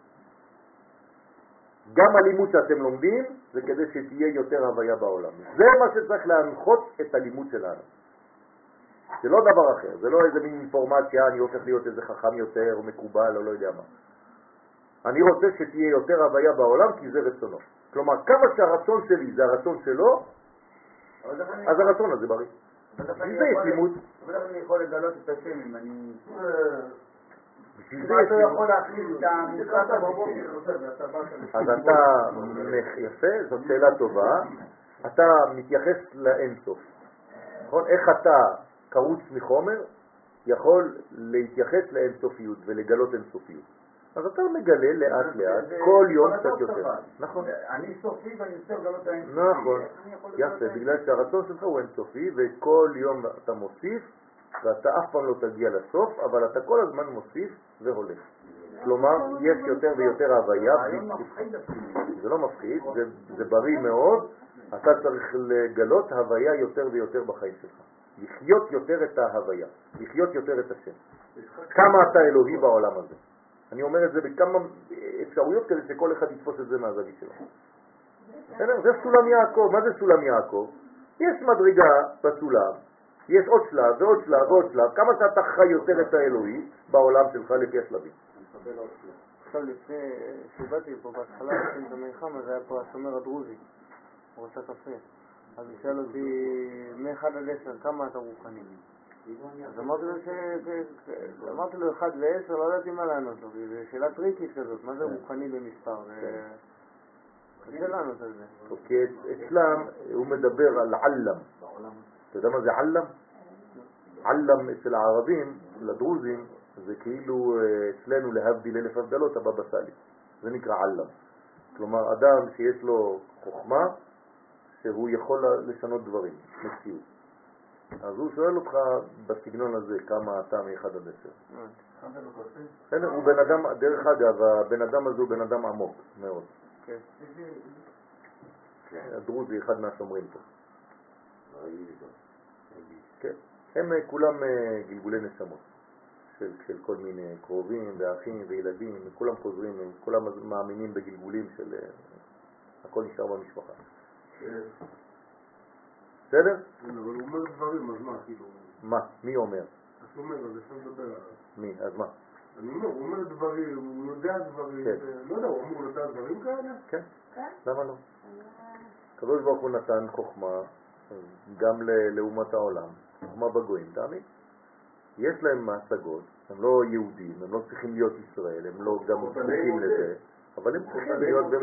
במדרגה- ברגע שהאדם מקבל שבע מצוות בני נוח, כן, אז זה בסדר גמור מבחינתו. יכול להגיע, יש לו גן עדן מבחינתו גם הוא. בוודאי.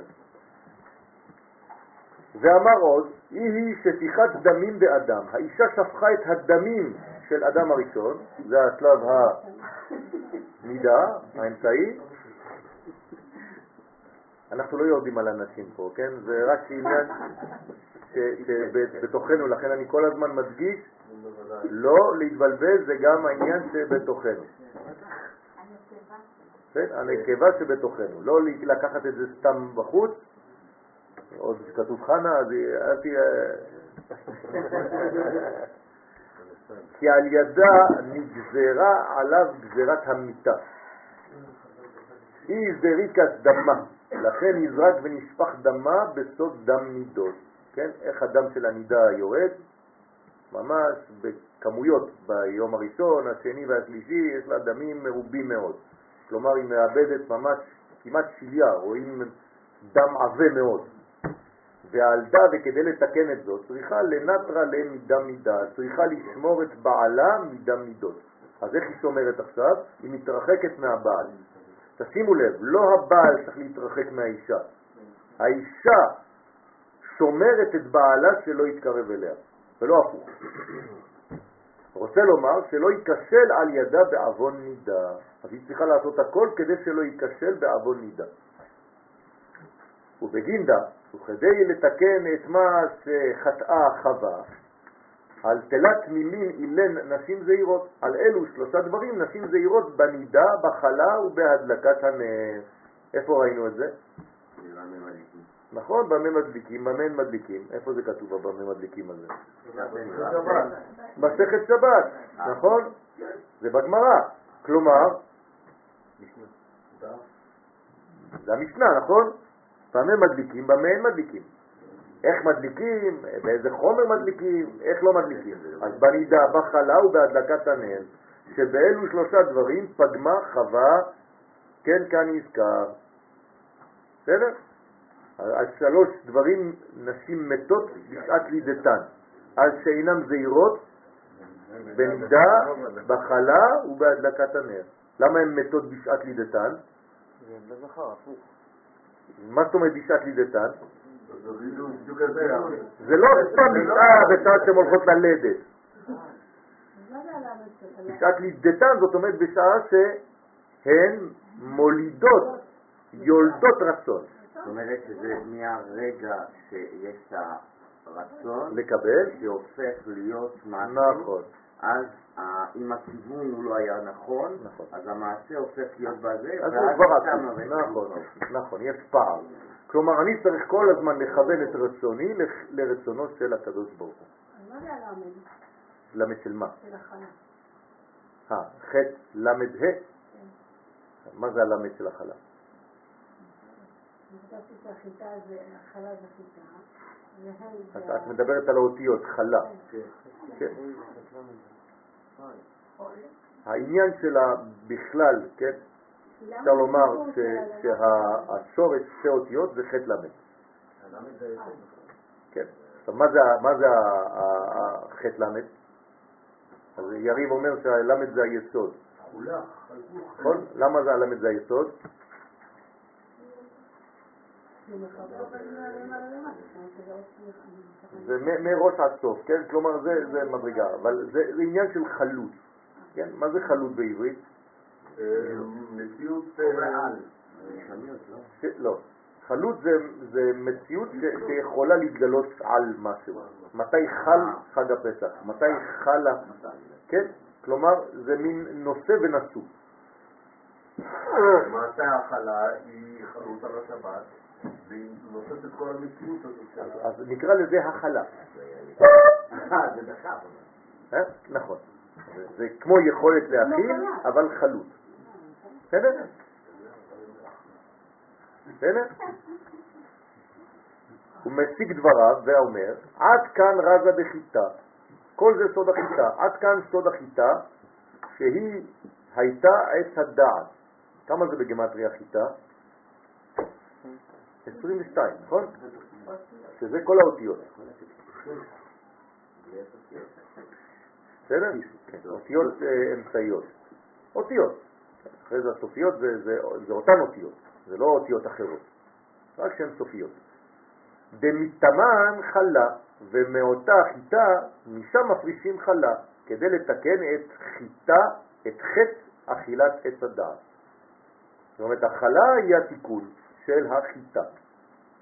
ואמר חיטה איהו רזה דעשרים וטרן עטוון דאורייתא. הנה, חיטה מספרו כ"ב והוא סוד כ"ב אותיות התורה. זאת אומרת, מה נפגם שם בעצם? כל הבאות. מה זה אותיות? תרגום של המילה אותיות? באות, נכון? אתה. אתה בגמרא זה בא. אותיות זה באות. כלומר, כשאתה אומר הבאות, אמרת אותיות זה אותו דבר. כן? איך אומרים? עולם הבא, בארמית, עלמא דעתה. כלומר עולם האותיות, העולם שבא. תודה רבה, תודה. עלמא דעתה, כלומר עולם האותיות, העולם הבא. בסדר? זאת אומרת, דרך האותיות אני יכול להביא את העולם הבא. נכון? דרך מה חשבת? איך העולם הבא מופיע בעולם הזה? דרך האותיות. כלומר, דרך הבאות. ואם אתה יודע להביא, אתה מזמין. מה אתה אומר? נביא. נביא. הנביא מביא אותיות. העולם שבא, זה העולם של האותיות, זה יכול לבוא. נכון. זה לא שצריך לבוא, הוא בא, הוא בא, הוא בא כל רגע. זה בא למון פיטור, זה למון פיטור. זה בהווה. בסדר? עולם שבא דרך אותיות. היפרדות שליה, אוקיי, כן.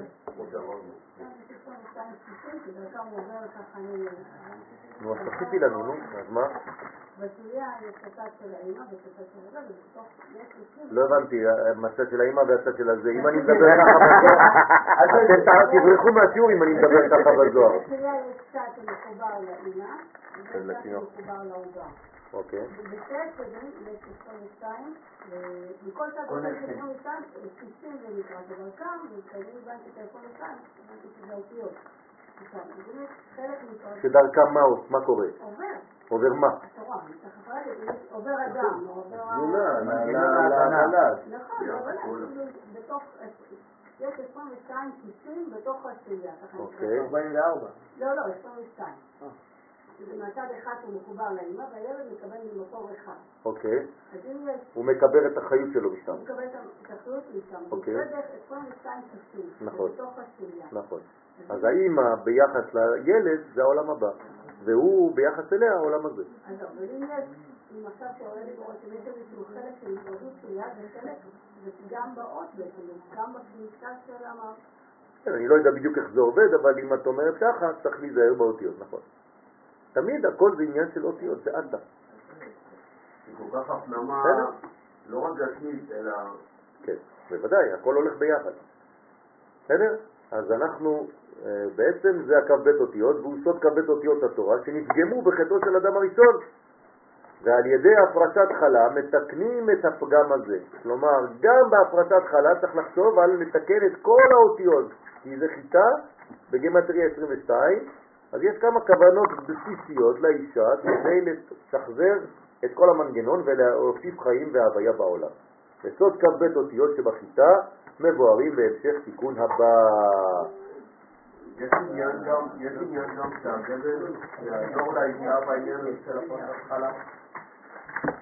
אתה לא רואה שאתה אוהב לעזור לאישה. לא, לא הבנתי. שאול, אני חושב מה אני חושב. לא, הוא- לא, כי אתה אמרת בהתחלה שלפחות אחת לשנה. כן. ואם האישה לא עושה את זה, אז אה, אני לא מדבר על אישי, מדבר באופן כללי. יש עניין של, שוב, אני לא, זה לא אישי. שהגבר יעשה בשביל הבית? אז אני אומר ש... שתיהם עשו לפחות. האם זה בסדר שהגבר ידחף אותה על העניין הזה ויעזור לה? פנה לחיטה מארץ ישראל ויגיד לה וואי תעשי לחם מזה. זהו. או שתשמע את השיעור. וברגע שהיא שומעת את השיעור יש לה חשק לעשות לחם. מיד, זה מתעוררת. יש לך? אגב, זה. נגמר? אגב, זה נגמר לך, אני יכול לשמוע שוב. כן, היה לחם מצוין דרך אגב. כן. מה? סליחה? את זה. נכון. נכון, צריך להירגע, צריך לעשות את הכל בצורה נכונה. ברוך אדוני לעולם, אמן ואמן. תיקון, עשינו תיקון 16, ברוך השם, תיקון 16, שזה אה, תודה לקדוש ברוך הוא, שנוכל בסייעתא דשמיא ללמוד על מנת ללמד, כן, לקבל על מנת להשפיע.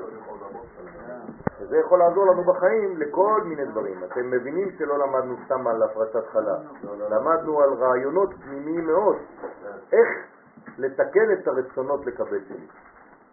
היה מאוד יפה הטקסט שכתבת, מאוד יפה. אה, גם הקראתי אותו למישהו שיודע לכתוב, הוא אמר לי ממש הוא יכול לכתוב, אה, תתקדם, תעשה ותצליח. שבת שלום. בסדר? אז אנחנו למדנו בעצם איך לתקן את הרצונות שלנו, איך לקבל בצורה נכונה, נאותה. תיקון שיפסר, להבין בעזרת השם את המאמר הבא, נקדים מה שמתואר בהמשך התיקון. כי מצוות הפרשת המעשר, כן, עכשיו אנחנו מדברים על המעשר, אחד מעשר, גורם לכמה תיקונים. תיקון ראשון, שמתקן את המלכות, להיות פרצוף שלם של עשר ספירות. כלומר, אמרנו מקודם שהמלכות יש לה שבע ספירות, אבל האמת שאם נספור גם את המדרגות העליונות, כל מדרגה כלולה מעשר, נכון? אז כשאני מפריש מעשר, הרי המלכות היא עשירית, ולכן אני בעצם בונה אותה מעשר ספירות שלה. זה התיקון הראשון. כל פעם שאני עושה מעשר, ואז היא משלמת את תשע ספירות דזעיר אנפין לעשר. כלומר זעיר אנפין הוא כמו תשע שחסר לו אותה, ואז היא משלימה אותו. בסדר? כלומר, אני אגיד את זה במילים פשוטות, זה מכין לחתונות במשפחה. בסדר? אדם שרוצה לחתן את ילדיו, אז גם כן לומר לאישה, כשהיא נותנת, כשהוא נותן מעשר, כשהוא מפריש מעשר, אז הוא בעצם בונה כבר את החופה של הילדים. למה? כי הוא מכשיר את המלכות לזעירנטים. אז אם יש לו ילד אז הוא מכין את האישה, אם יש לו אישה הוא מכין את הגבר. ואת התשעים ספירות פרטיות שבזעירנטים למאה ספירות פרטיות. כלומר, כמה ספירות יש בזעיר אנפין? אתה כפול עשר? 90, נכון? כל אחד יש 90 והיא 10 ביחס למאה. אז הוא, היא משלימה אותו למאה. כלומר, הגיל האמיתי שבו היינו אמורים להוליד זה היה מאה, כמו אברהם. נכון, זה האידאל. האידאל זה להיות אדם שלם לפני שאתה מביא ילדים לעולם. בסדר? מה, אברהם הוא גילוי ושרה היא אה, זכר? אברהם, מה זאת אומרת אברהם? אברהם היה? בן מאה ושרה הייתה בת תשעים. כן. מה, אנחנו עושים את זה בילדות. אברהם, אברהם ושרה בעצם הם, הם אה, התפצלות של כוח, נכון? הרי זה שרי ושרה קיבלו י' חלוקה לשניים, זה מדרגות מדרגות, אבל בעצם הם גוף אחד. צריך לבנות שם, הוא גדולה ממנו בנבואה, יש כמה דברים שהיא באמת משפיעה והוא מקבל, ודברים אחרים שהוא המשפיע והיא המקבלת. אבל זה נכון, יש בזה אמת. מה שרציתי לומר זה שאנחנו צריכים להיות שלמים לפני שאנחנו מבינים בעצם פירות. אז המדרגה האידיאלית זה 100. כן? כשמישהו יוצא לפני 100, אז הוא עדיין אה, פראי, טבעי, כן? מתי נולד ישמעאל? כשאברהם היה בן 86. כלומר, גמטריה אלוהים. אבל אנחנו אומרים לפעמים את התיקון שלנו ביכול 70. עוד פעם, אני מסביר לך, לא ש-70 זה 100, או ש-20 זה 100. כלומר, אתה צריך להגיע למאה זאת אומרת בזמן שאתה זה לא- מתחתן. המאה זה לא הגיל, המאה זה המדרגה. זה המדרגה, זה האיכות ולא כמות. אני חוזר עוד פעם, בסדר? כל התורה לא מדברת סתם על סיפורים, לא להתבלבל. התורה מדברת על איכויות. כשהיא אומרת שאברהם בן מאה, אל תסתכל על זקן בן מאה. תסתכל על בן אדם ששלם. ככה צריך ללמוד תורה, הבנתם? ככה זה עובד. כשאומרים לך שמשה היה גדול עשר אמות, מה זה אומר? מה אתם חושבים שמדובר על גבוה חמש מטר? ספירות. אז יפה שהוא שלם כמה שבן אדם יכול להיות שלם, אי אפשר יותר מזה. זה מה שזה אומר. מה? לא, עשר אמות. לא, חמש מטר אמרו לך. בסדר? עשר אמות. למה? כמה הגובה של המשכן? עשר אמות. נכון? אז אם זה עשר אמות, זה אומר שמשה גבוה עד התקרה. כלומר, אי אפשר יותר מזה, זה מה שזה אומר.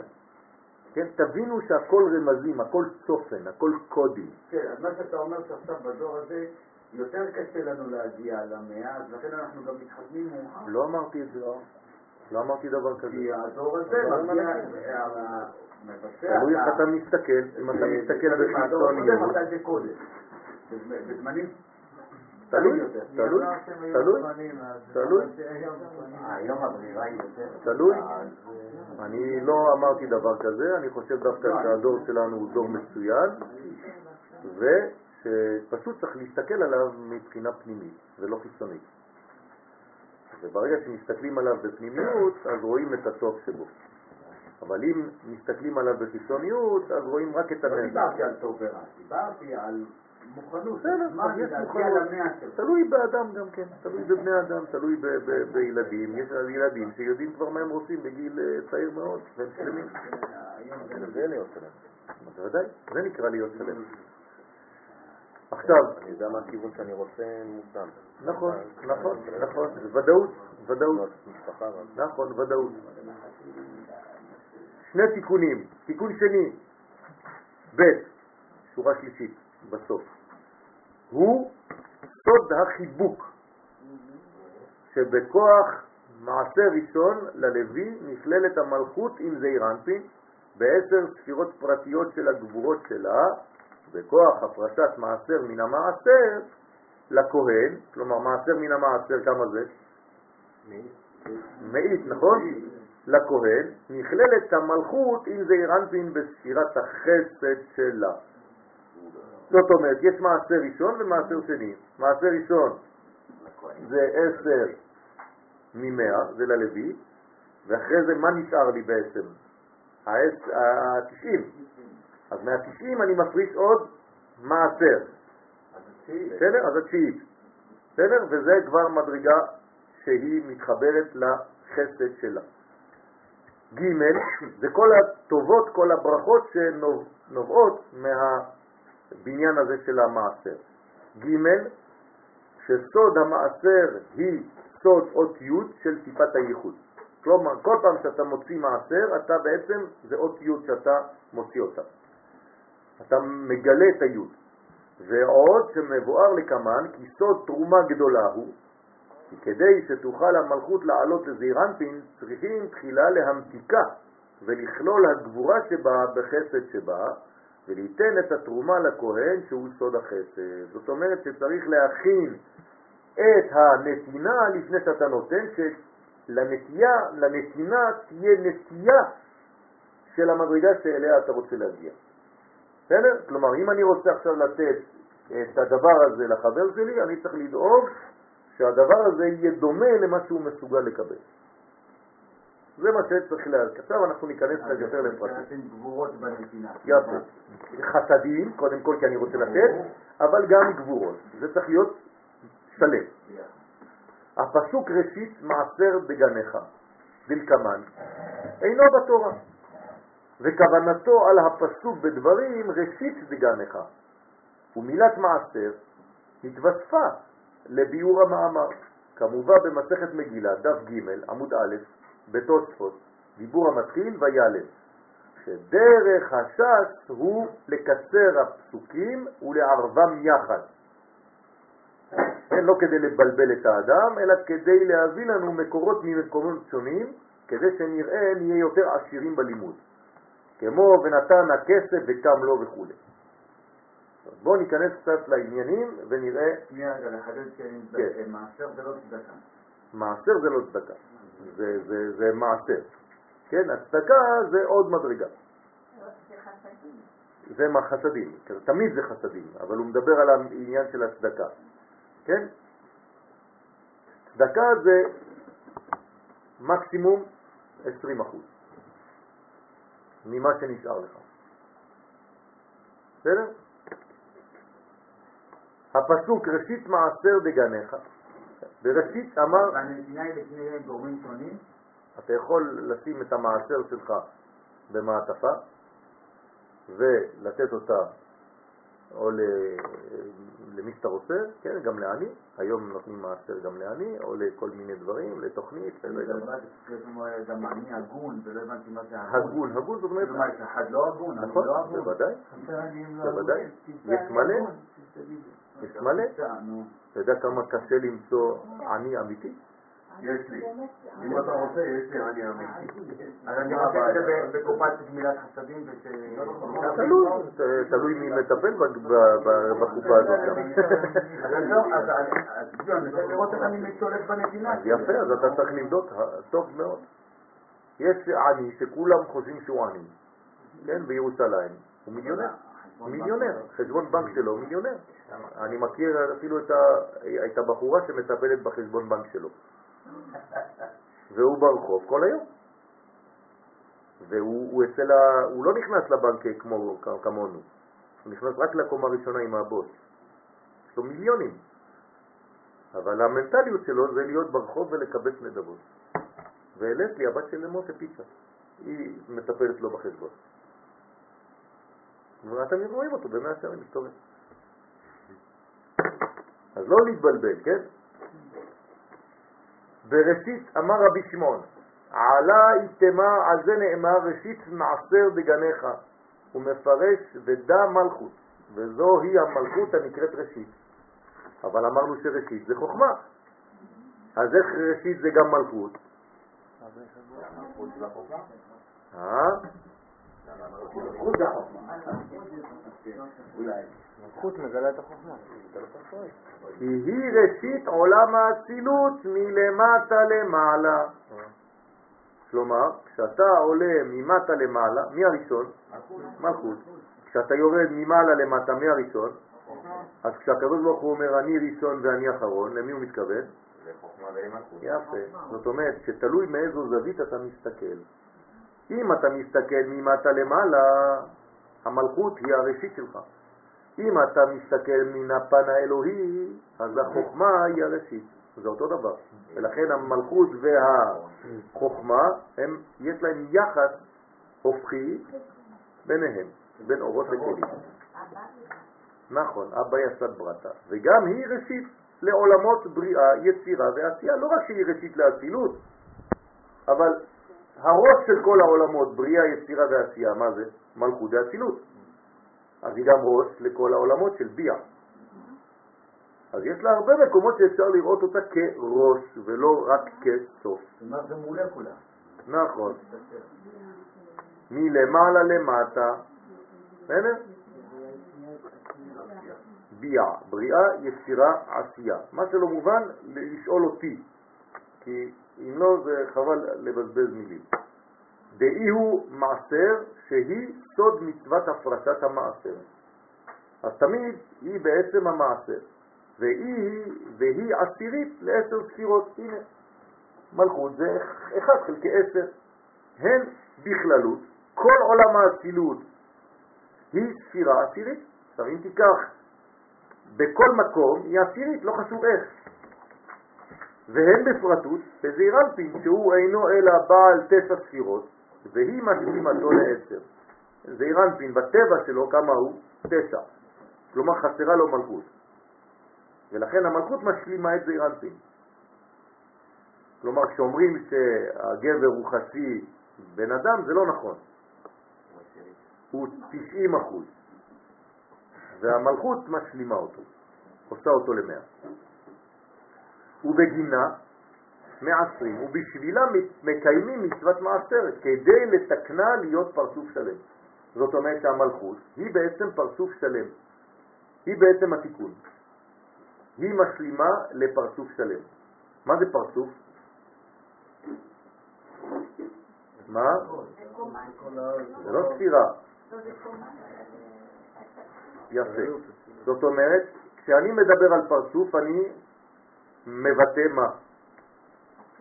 שלמות. כשאני מדבר על ספירה, אני מבטא פרטות. לכן, ספירה ביחס לפרצוף, פרצוף זה תיקון. כל פעם שאני רוצה לדבר על תיקון, אני אומר פרצוף. למה? כי הוא כולל את הכל. כמו הפרצוף של הבן אדם, יש לו כל מיני איברים. כל פעם שאני רוצה לדבר על פרטיות, שזה באופן אוטומטי כבר יציאה מהכלל, ויש לזה בעיה, זה נקרא ספירה, מספר. כלומר, אם אתה רק מספר ואתה לא פרצוף, אז אתה צריך להשלים את עצמך כדי להופיע כפרצוף ולא רק כספירה. זה מנטליות, בסדר? אל תהיה ספירה, תהפוך תמיד לפרצוף. חפש את הפרצוף. אתה קצת גולט. תחשוב, בסדר, תשאל, תשאל. אבל כל הזמן אנחנו מדברים על העניין הזה של אה, חביבים, ובגלל שזה חביבים סופרים. מי סופרים? סופרים ספירות. לא, אתה לא היית לא בשיעור בשבת, או שהיית בשבת אחרי הצהריים? איזה שבת? רוב הזמן אני... כמה זמן לא השיעור בשבת? כן, גם השבת, גם שבת הבאה. יובלות. גם שבת הבאה? גם שבת הבאה. בכלל, שבת הבאה אין גם יום חמישי. סליחה, זה ה-11 חודש של אבא. אה, נכון. זה יום חמישי הבא. נותן לך שיעור גדול. כן, אני נותן שיעור, אבל זה באזור. כן. רגע, הרב.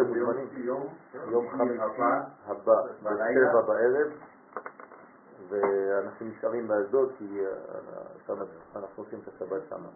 אוקיי, אז אנחנו בסדר? חביבים. כן. אז אה, אני חוזר לעניין. בשיעור בשבת אחר הצהריים אמרנו שהמספר שהתורה אמרה זה מספר שמות. אתם זוכרים?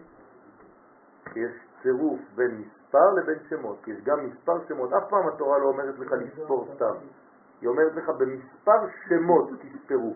מה זה במספר שמות? שכולל גם מספרים וגם שמות. אם זה היה רק מספר, אז היית צודק, אבל בגלל שזה מספר שמות, התורה רגע, עשתה... וכשאנחנו עושים את הכלל, כש- כשיש את העניין של מחצית השקל, כן. זה לא שמות. זה מספר שמות, תמיד. תמיד מספר שמות. תסתכל בטקסט ותראה.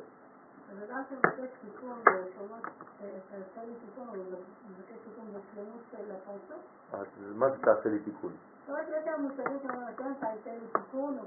מה זה אתם תן לי תיקון? אין איזה מילים, אני לא מבין מה זה אומר. הרב לייטמן מלמד שצריך לבקש, זאת אומרת, אני לא יודעת, אוקיי. מתכוון לשם תן לי תיקון או משהו כזה בפרצוף, עכשיו אנחנו מבקשים תיקון. כל פעם שאנחנו מדברים על תיקון, זה שלמות. שלמות פירושו פרצוף. בסדר? להשלים את עצמנו לפרצוף שלם, של עשר ספירות. כלומר, להיות שלם בקומה שלמה. ראש, תוך וסוף. זה להיות בכלל. כלומר, ללמוד את תורת הכלל. כן? כי הכלל כולל הכל. למשל, היה אה, מתמטיקאי אה, מצרי, שכחתי את שמו כרגע, שגילה על ידי חשבון של גלגלים בתוך גלגלים כמו גלגלי שיניים את כל הכוכבים. כן?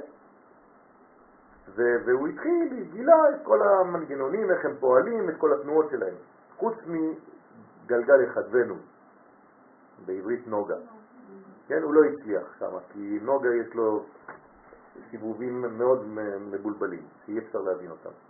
אז הוא לא הבין שם. בא המדען היהודי.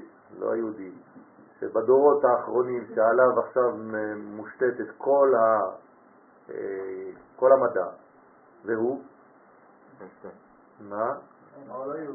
מי? לא, לא יהודי. לא יהודי.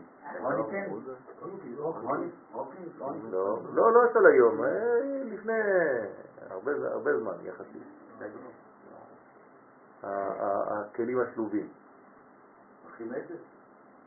לא, זה הוא גילה, הוא רק ראה את זה. מה פתאום, בויל. לא. בויל הוא, בויל הוא... לא. אה, לא, זה חוק. נקרא הוא רוצה שאנחנו נעשה. נו, עכשיו הוא מנהל אותנו לראות מה לא, יוצא. בסדר, נו, אנחנו ממוקדים. לא? לא. נו, מי זה המדענים האחרונים שגילו את כל המדע? כל המדע מבוסס על מי היום? לא, שרודינגר?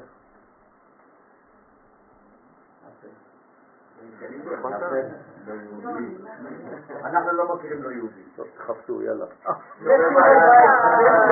מה לעשות, גם זה חייב ללמוד, לא? אין דבר כזה. ואמר וגילה כן, את הכלל הגדול של כל היקום בנוסחה מתמטית, לא איינשטיין, לא אגל שווה E, כן? מה? לא, לא גלילאו. בסדר? מה מה היה לך לא בזמן? ואז בעצם הוא צחק על המצרי הזה שבעצם גילה רק פרט. למה הוא גילה רק פרט? זה ב- מבחינתו זה היה כלל, כי היה חסר את נוגה. ברגע שדבר לא כולל את כל הכוכבים, את כל היקום, חסר משהו. כן, נכון, אבל ה- ה- מה זה יוצא מן הכלל? כדי לגלות על הכלל. הוא לא יוצא מן הכלל סתם לסתור את הכלל, הוא מגלה על הכלל כולו. בסדר? אז המדען הזה, המפורסם מאוד, כן? מצאת או לא? אני יודע איך לחפש. לא. נו? מדען מפורסם.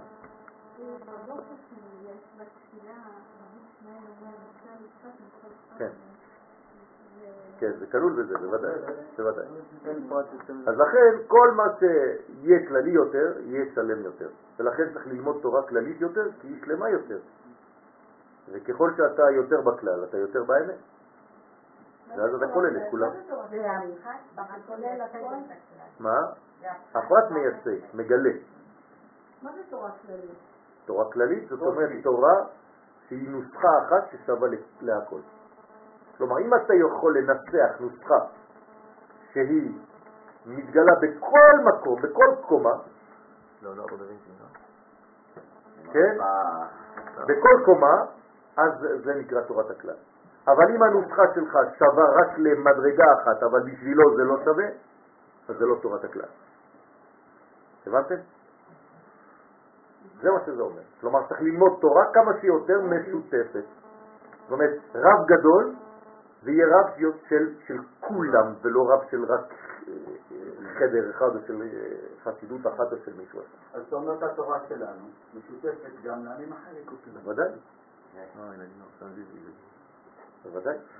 טוב, אנחנו נסיים פה. יש אותיות. נסיים פה, נעבור לעין ב'. גם לטיבטים. מה, לא מאמין לך, מה זה? לגלות, לגלות. למה אנחנו מבינים?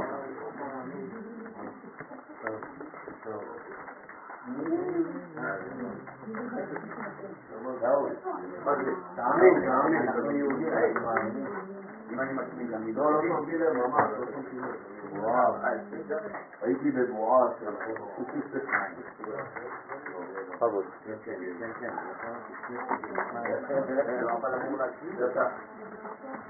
אנחנו מאמינים. אם אני מצמיד למידות, לא, לא שמתי לב, ממש, לא שמתי לב. וואו, הייתי בבועה של... בכבוד. אבל אמור להקשיב אתה. בכבוד. זה היה ימה דקפות של אנשים היום.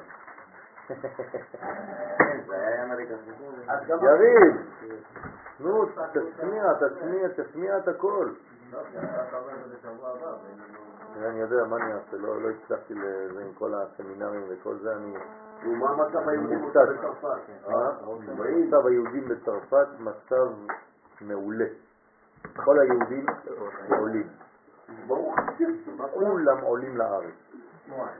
זה לא, זה לא רק מה שהסמינר הקטן שעשינו, שאני אין, אני לא מזלזל בו, אבל זה פשוט הרגשה כללית של כל היהדות בצרפת, אין מה לעשות כבר שמה, כולם עוזבים. ולא רק היהודים, גם הנוצרים עוזבים את המדינה כדי ללכת למקומות אחרים באירופה. רק המוסלמים אין ללכת. להם ללכת, ולכן הנוצרים אומרים לנו, יש לכם מזל שיש לכם מדינה. ככה אמרו לי. באים לפה, באים לפה. מלא מלא יהודים מכרו, היה, אחרי הסמינר היה איזה מין אה, אייקוב זה נקרא, שמכרו 5,000 דירות בשעתיים. בארץ. אתם לא מבינים, אנשים רצים, הם כאילו הם הולכים- למות, כאילו זה- זה- זה לא נשאר כבר חמצן. ממש יציאת מצרים. ואנשים כבר, אפילו אנשים שלא דיברו על זה, לא חשבו על זה בכלל, פשוט לא היה לי אפילו לשכנע אף אחד שם, רק נתתי שיעורי תורה. לא באתי לשכנע, פשוט נתתי שיעורים. נתתי שיעורים, כמובן דפקתי את המסמר אה, עוד יותר עמוק, כן, אבל דלק, דלק. זה אז התחושה היא טובה. ממש אה, תחושה לא טובה, כן, האנשים אה, מתים מפחד שם, אבל מבחינת העלייה לארץ זה פשוט בחודש, מתחילת השנה עד עכשיו, כלומר כמה חודשים? זה, ינואר, פברואר, כן, חמישה חודשים, 40 אחוז יותר משנה שעברה כבר, תרשמו, ועכשיו יש פשוט הרשמה שאתם לא, לא יכולים לדעת אז- אז-. משהו, דרך אגב דיברתי על פסח שני גם שם, זה היה השיעור הראשון שלי. את מקובלת. השיעור הראשון שלי בלילה בערב שבת זה היה על פסח שני, שהיה באייר, ואמרתי להם שזה רמז שהשאיר רושם על כל הדורות עד הדור שלנו ביום העצמאות ביום ירושלים. זה? בעצם התנועה האנושית שהיא הפך מהתנועה האלוהית. כן, ומשלימה את התנועה האלוהית. טוב, מצאת או לא מצאת? פלנק. הנה מצאת, זהו. אז תגיד להם. מי זה? פלנק? ניוטון. רוטון. אוקיי. מה מה אתם רוצים? עוד פעם יש את הפוך. טוב, הכל תפוח. הכל תפוח. מ' ב' ה' היה צריך להיות חיטה, לא תפוח. השם הנ"ה, 55, זה לא שם תוניסאי.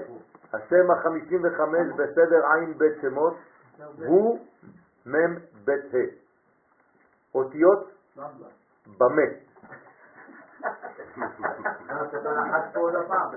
וסודו, לפי הרמת ואלי זצ"ל, יוצא מן הפסוק בישעיה פרק ב', חידלו לכם מן האדם אשר נשמה באפו, כי במה נחשב הוא. רש"י במקום, חידלו לכם מן האדם, שלא לשמוע לאותם המטעים אתכם מאחריי, ולהסתחוות למעשה ידיו. אשר נשמה באפו, אומר רש"י, אשר כל חיותו וכוחו תלויה בנשמה, בנשמת אפו, שהוא רוח פורח, שהיום ישנה פה, ומחר תצא ממנו. כלומר, אל תסמוך על דבר שהוא חולף. חידלו לכם מכל הדרכים הרעים, ולימדו מן האדם אשר נשמה באפו. הראית למה נחשב הוא? קל וחומר לגילולים שאינם נחשבים לכלום. כבר האדם שיש לו נשמה שהוא פה ועובר, אז דברים שאין להם בכלל נשמה, כמו גילולים, שזה עבודה זרה, על אחת כמה וכמה. אז מה השם הזה בא להוכיח? שם בית ה', כלומר, כי במה, במה נחשב הוא. אז בואו תראו, כל עניינו של הצירוף בית ה' גנוז בכוחו להוציא הניצוצות הקדושים מגופו של אדם בלי יעל, הנקרא גם בשם אל נחר. כלומר, יש כוח, כמו שלמדנו הרבה פעמים כבר, בכל השמות זה חוזר על עצמו, שיש כוח באדם בלי יעל. מה זה אדם בלי יעל?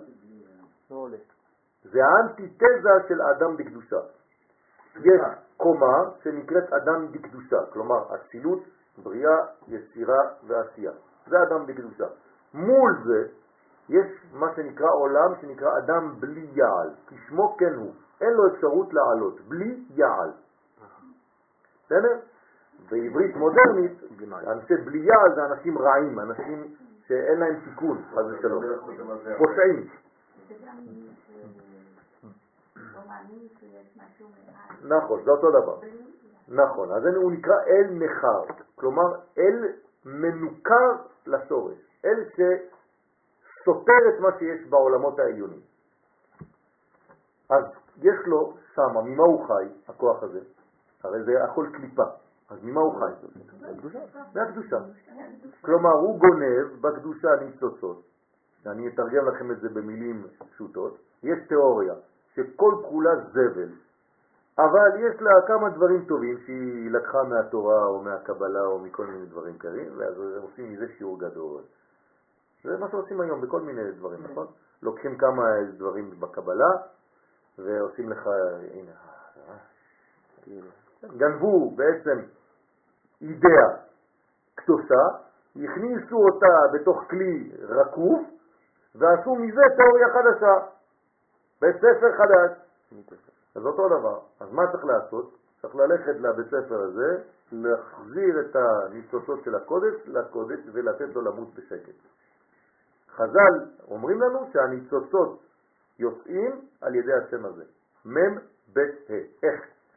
חז"ל הבחינו בעובדה ששם בית מם ה', כלומר במה, או מם בית ה', עכשיו לקחתי את הבמה של הפסוק, כי במה נחשבו.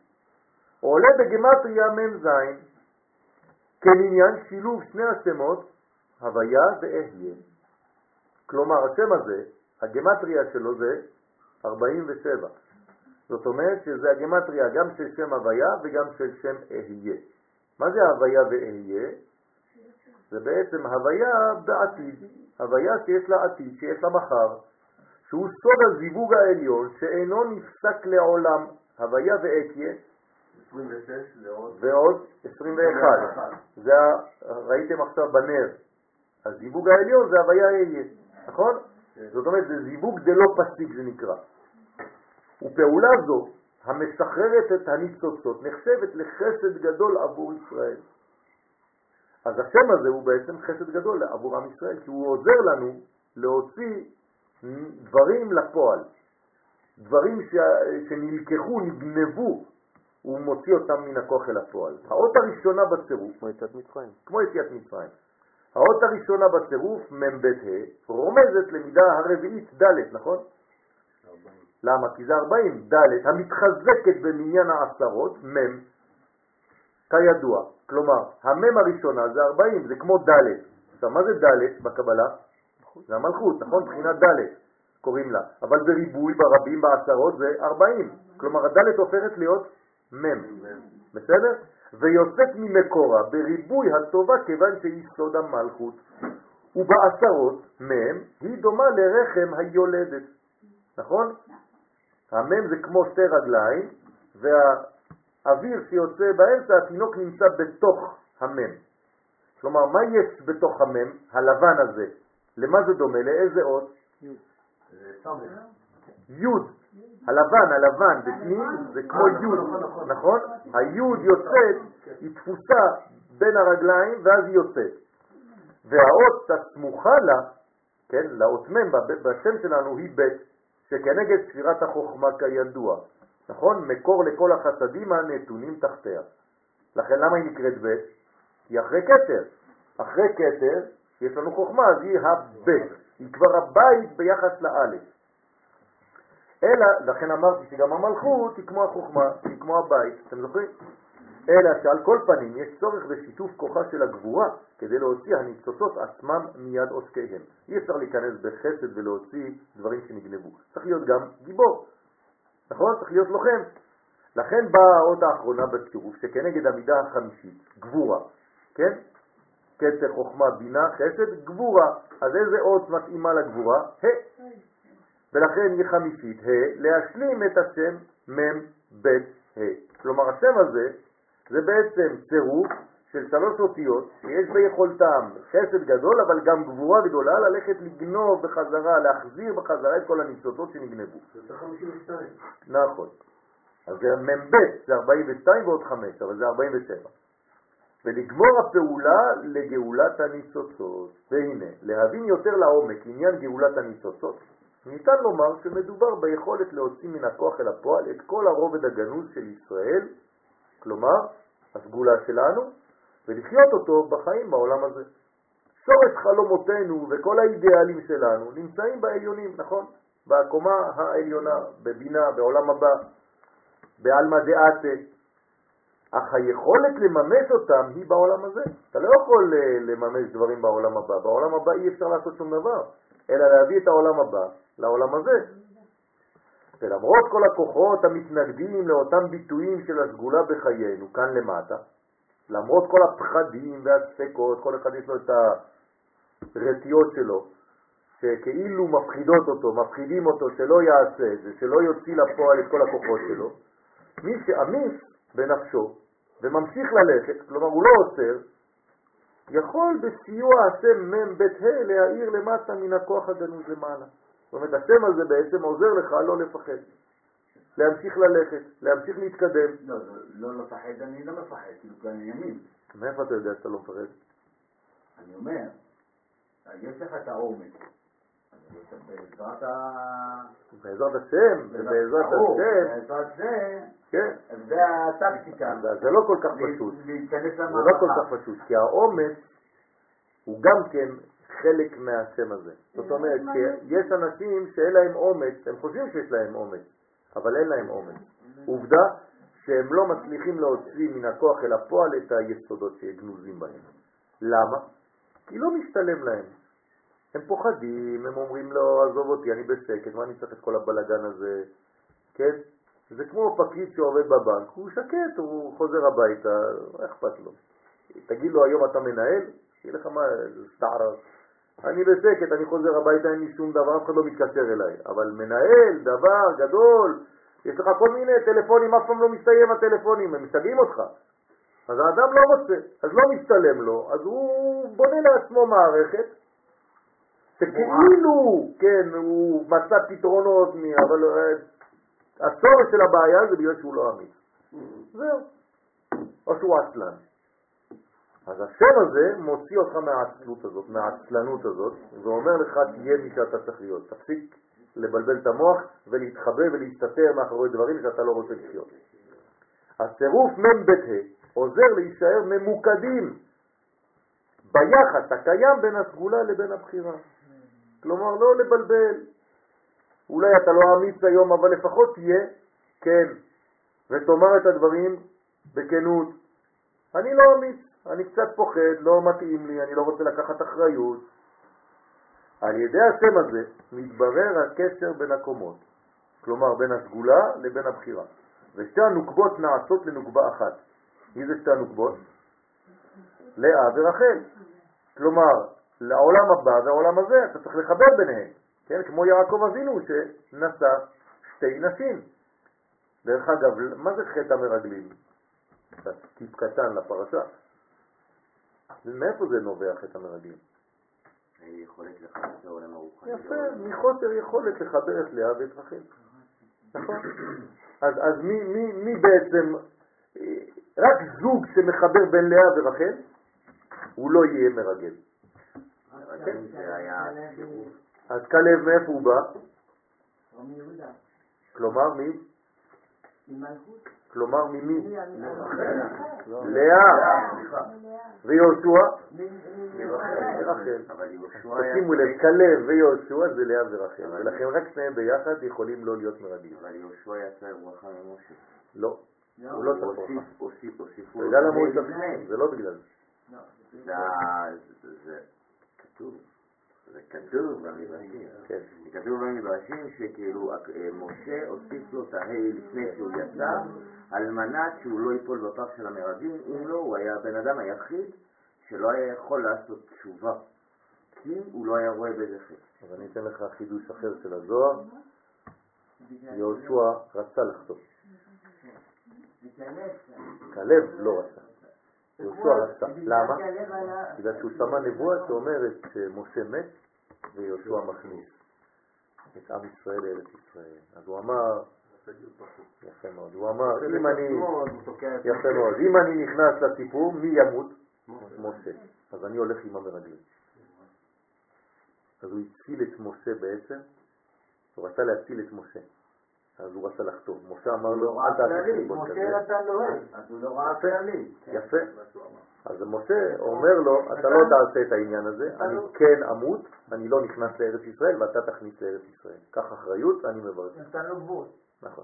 נתן לו מה? בסדר? הוציא אותו מהרעיון הלא נכון שלו. בסדר? אבל יהושע רצה לחתום.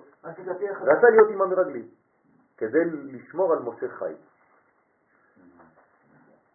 ושתי הנוגבות נעשות לנוגבה אחת שמממשת, מממשת, כן, בסדר? שלושה מימים, מלך מלכי המלכים, את מה שהיה בכוח. הצירוף מ"ב ה' מסייע לתרגם חלום למציאות ממשית. זאת אומרת, אם יש למישהו חלום, שיבצע אותו, שיעשה אותו, יממש אותו. ולמנוע שאננות וויתור על הרעיונות הנעלים שלנו. לפעמים יש לנו רעיונות גדולים מאוד, ואנחנו מוותרים בגלל שאנחנו עצלנים או פחדנים או לא אמיצים, ב... כן, בצורה יותר עדינה. צריך לדעת לקחת אחריות, ואם אתה צריך לעשות משהו, במקום שאין אנשים, תשתדל להיות איש ותעשה את מה שאתה צריך לעשות. כי אם לא, חבל, צריך לחזור בגלגול עוד פעם. אי אפשר לברוח ממי שאנחנו. אז צריך כל הזמן לעשות את הדברים הנכונים ולדעת מי אני כדי לעשות את מה שאני צריך לעשות, לפי הזהות האמיתית שלי. אם לא עשית את זה בגלגול הזה, יחזירו אותך עוד פעם ועוד פעם עד שתבין ותפנים את הרעיון. חבל. אז חבל, חבל על כל העניין, אז אנחנו רוצים להיות מתוקנים עוד בגלגול הזה. אמן, כן יהי רצון. שבת שלום ומבורך.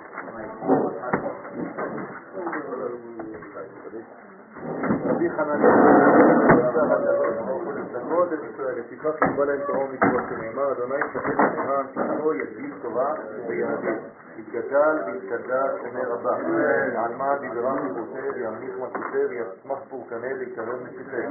וחי יכון וביום יכון וחי לכל בית ישראל בעגלה ובזמן קריב ואמרו אמן.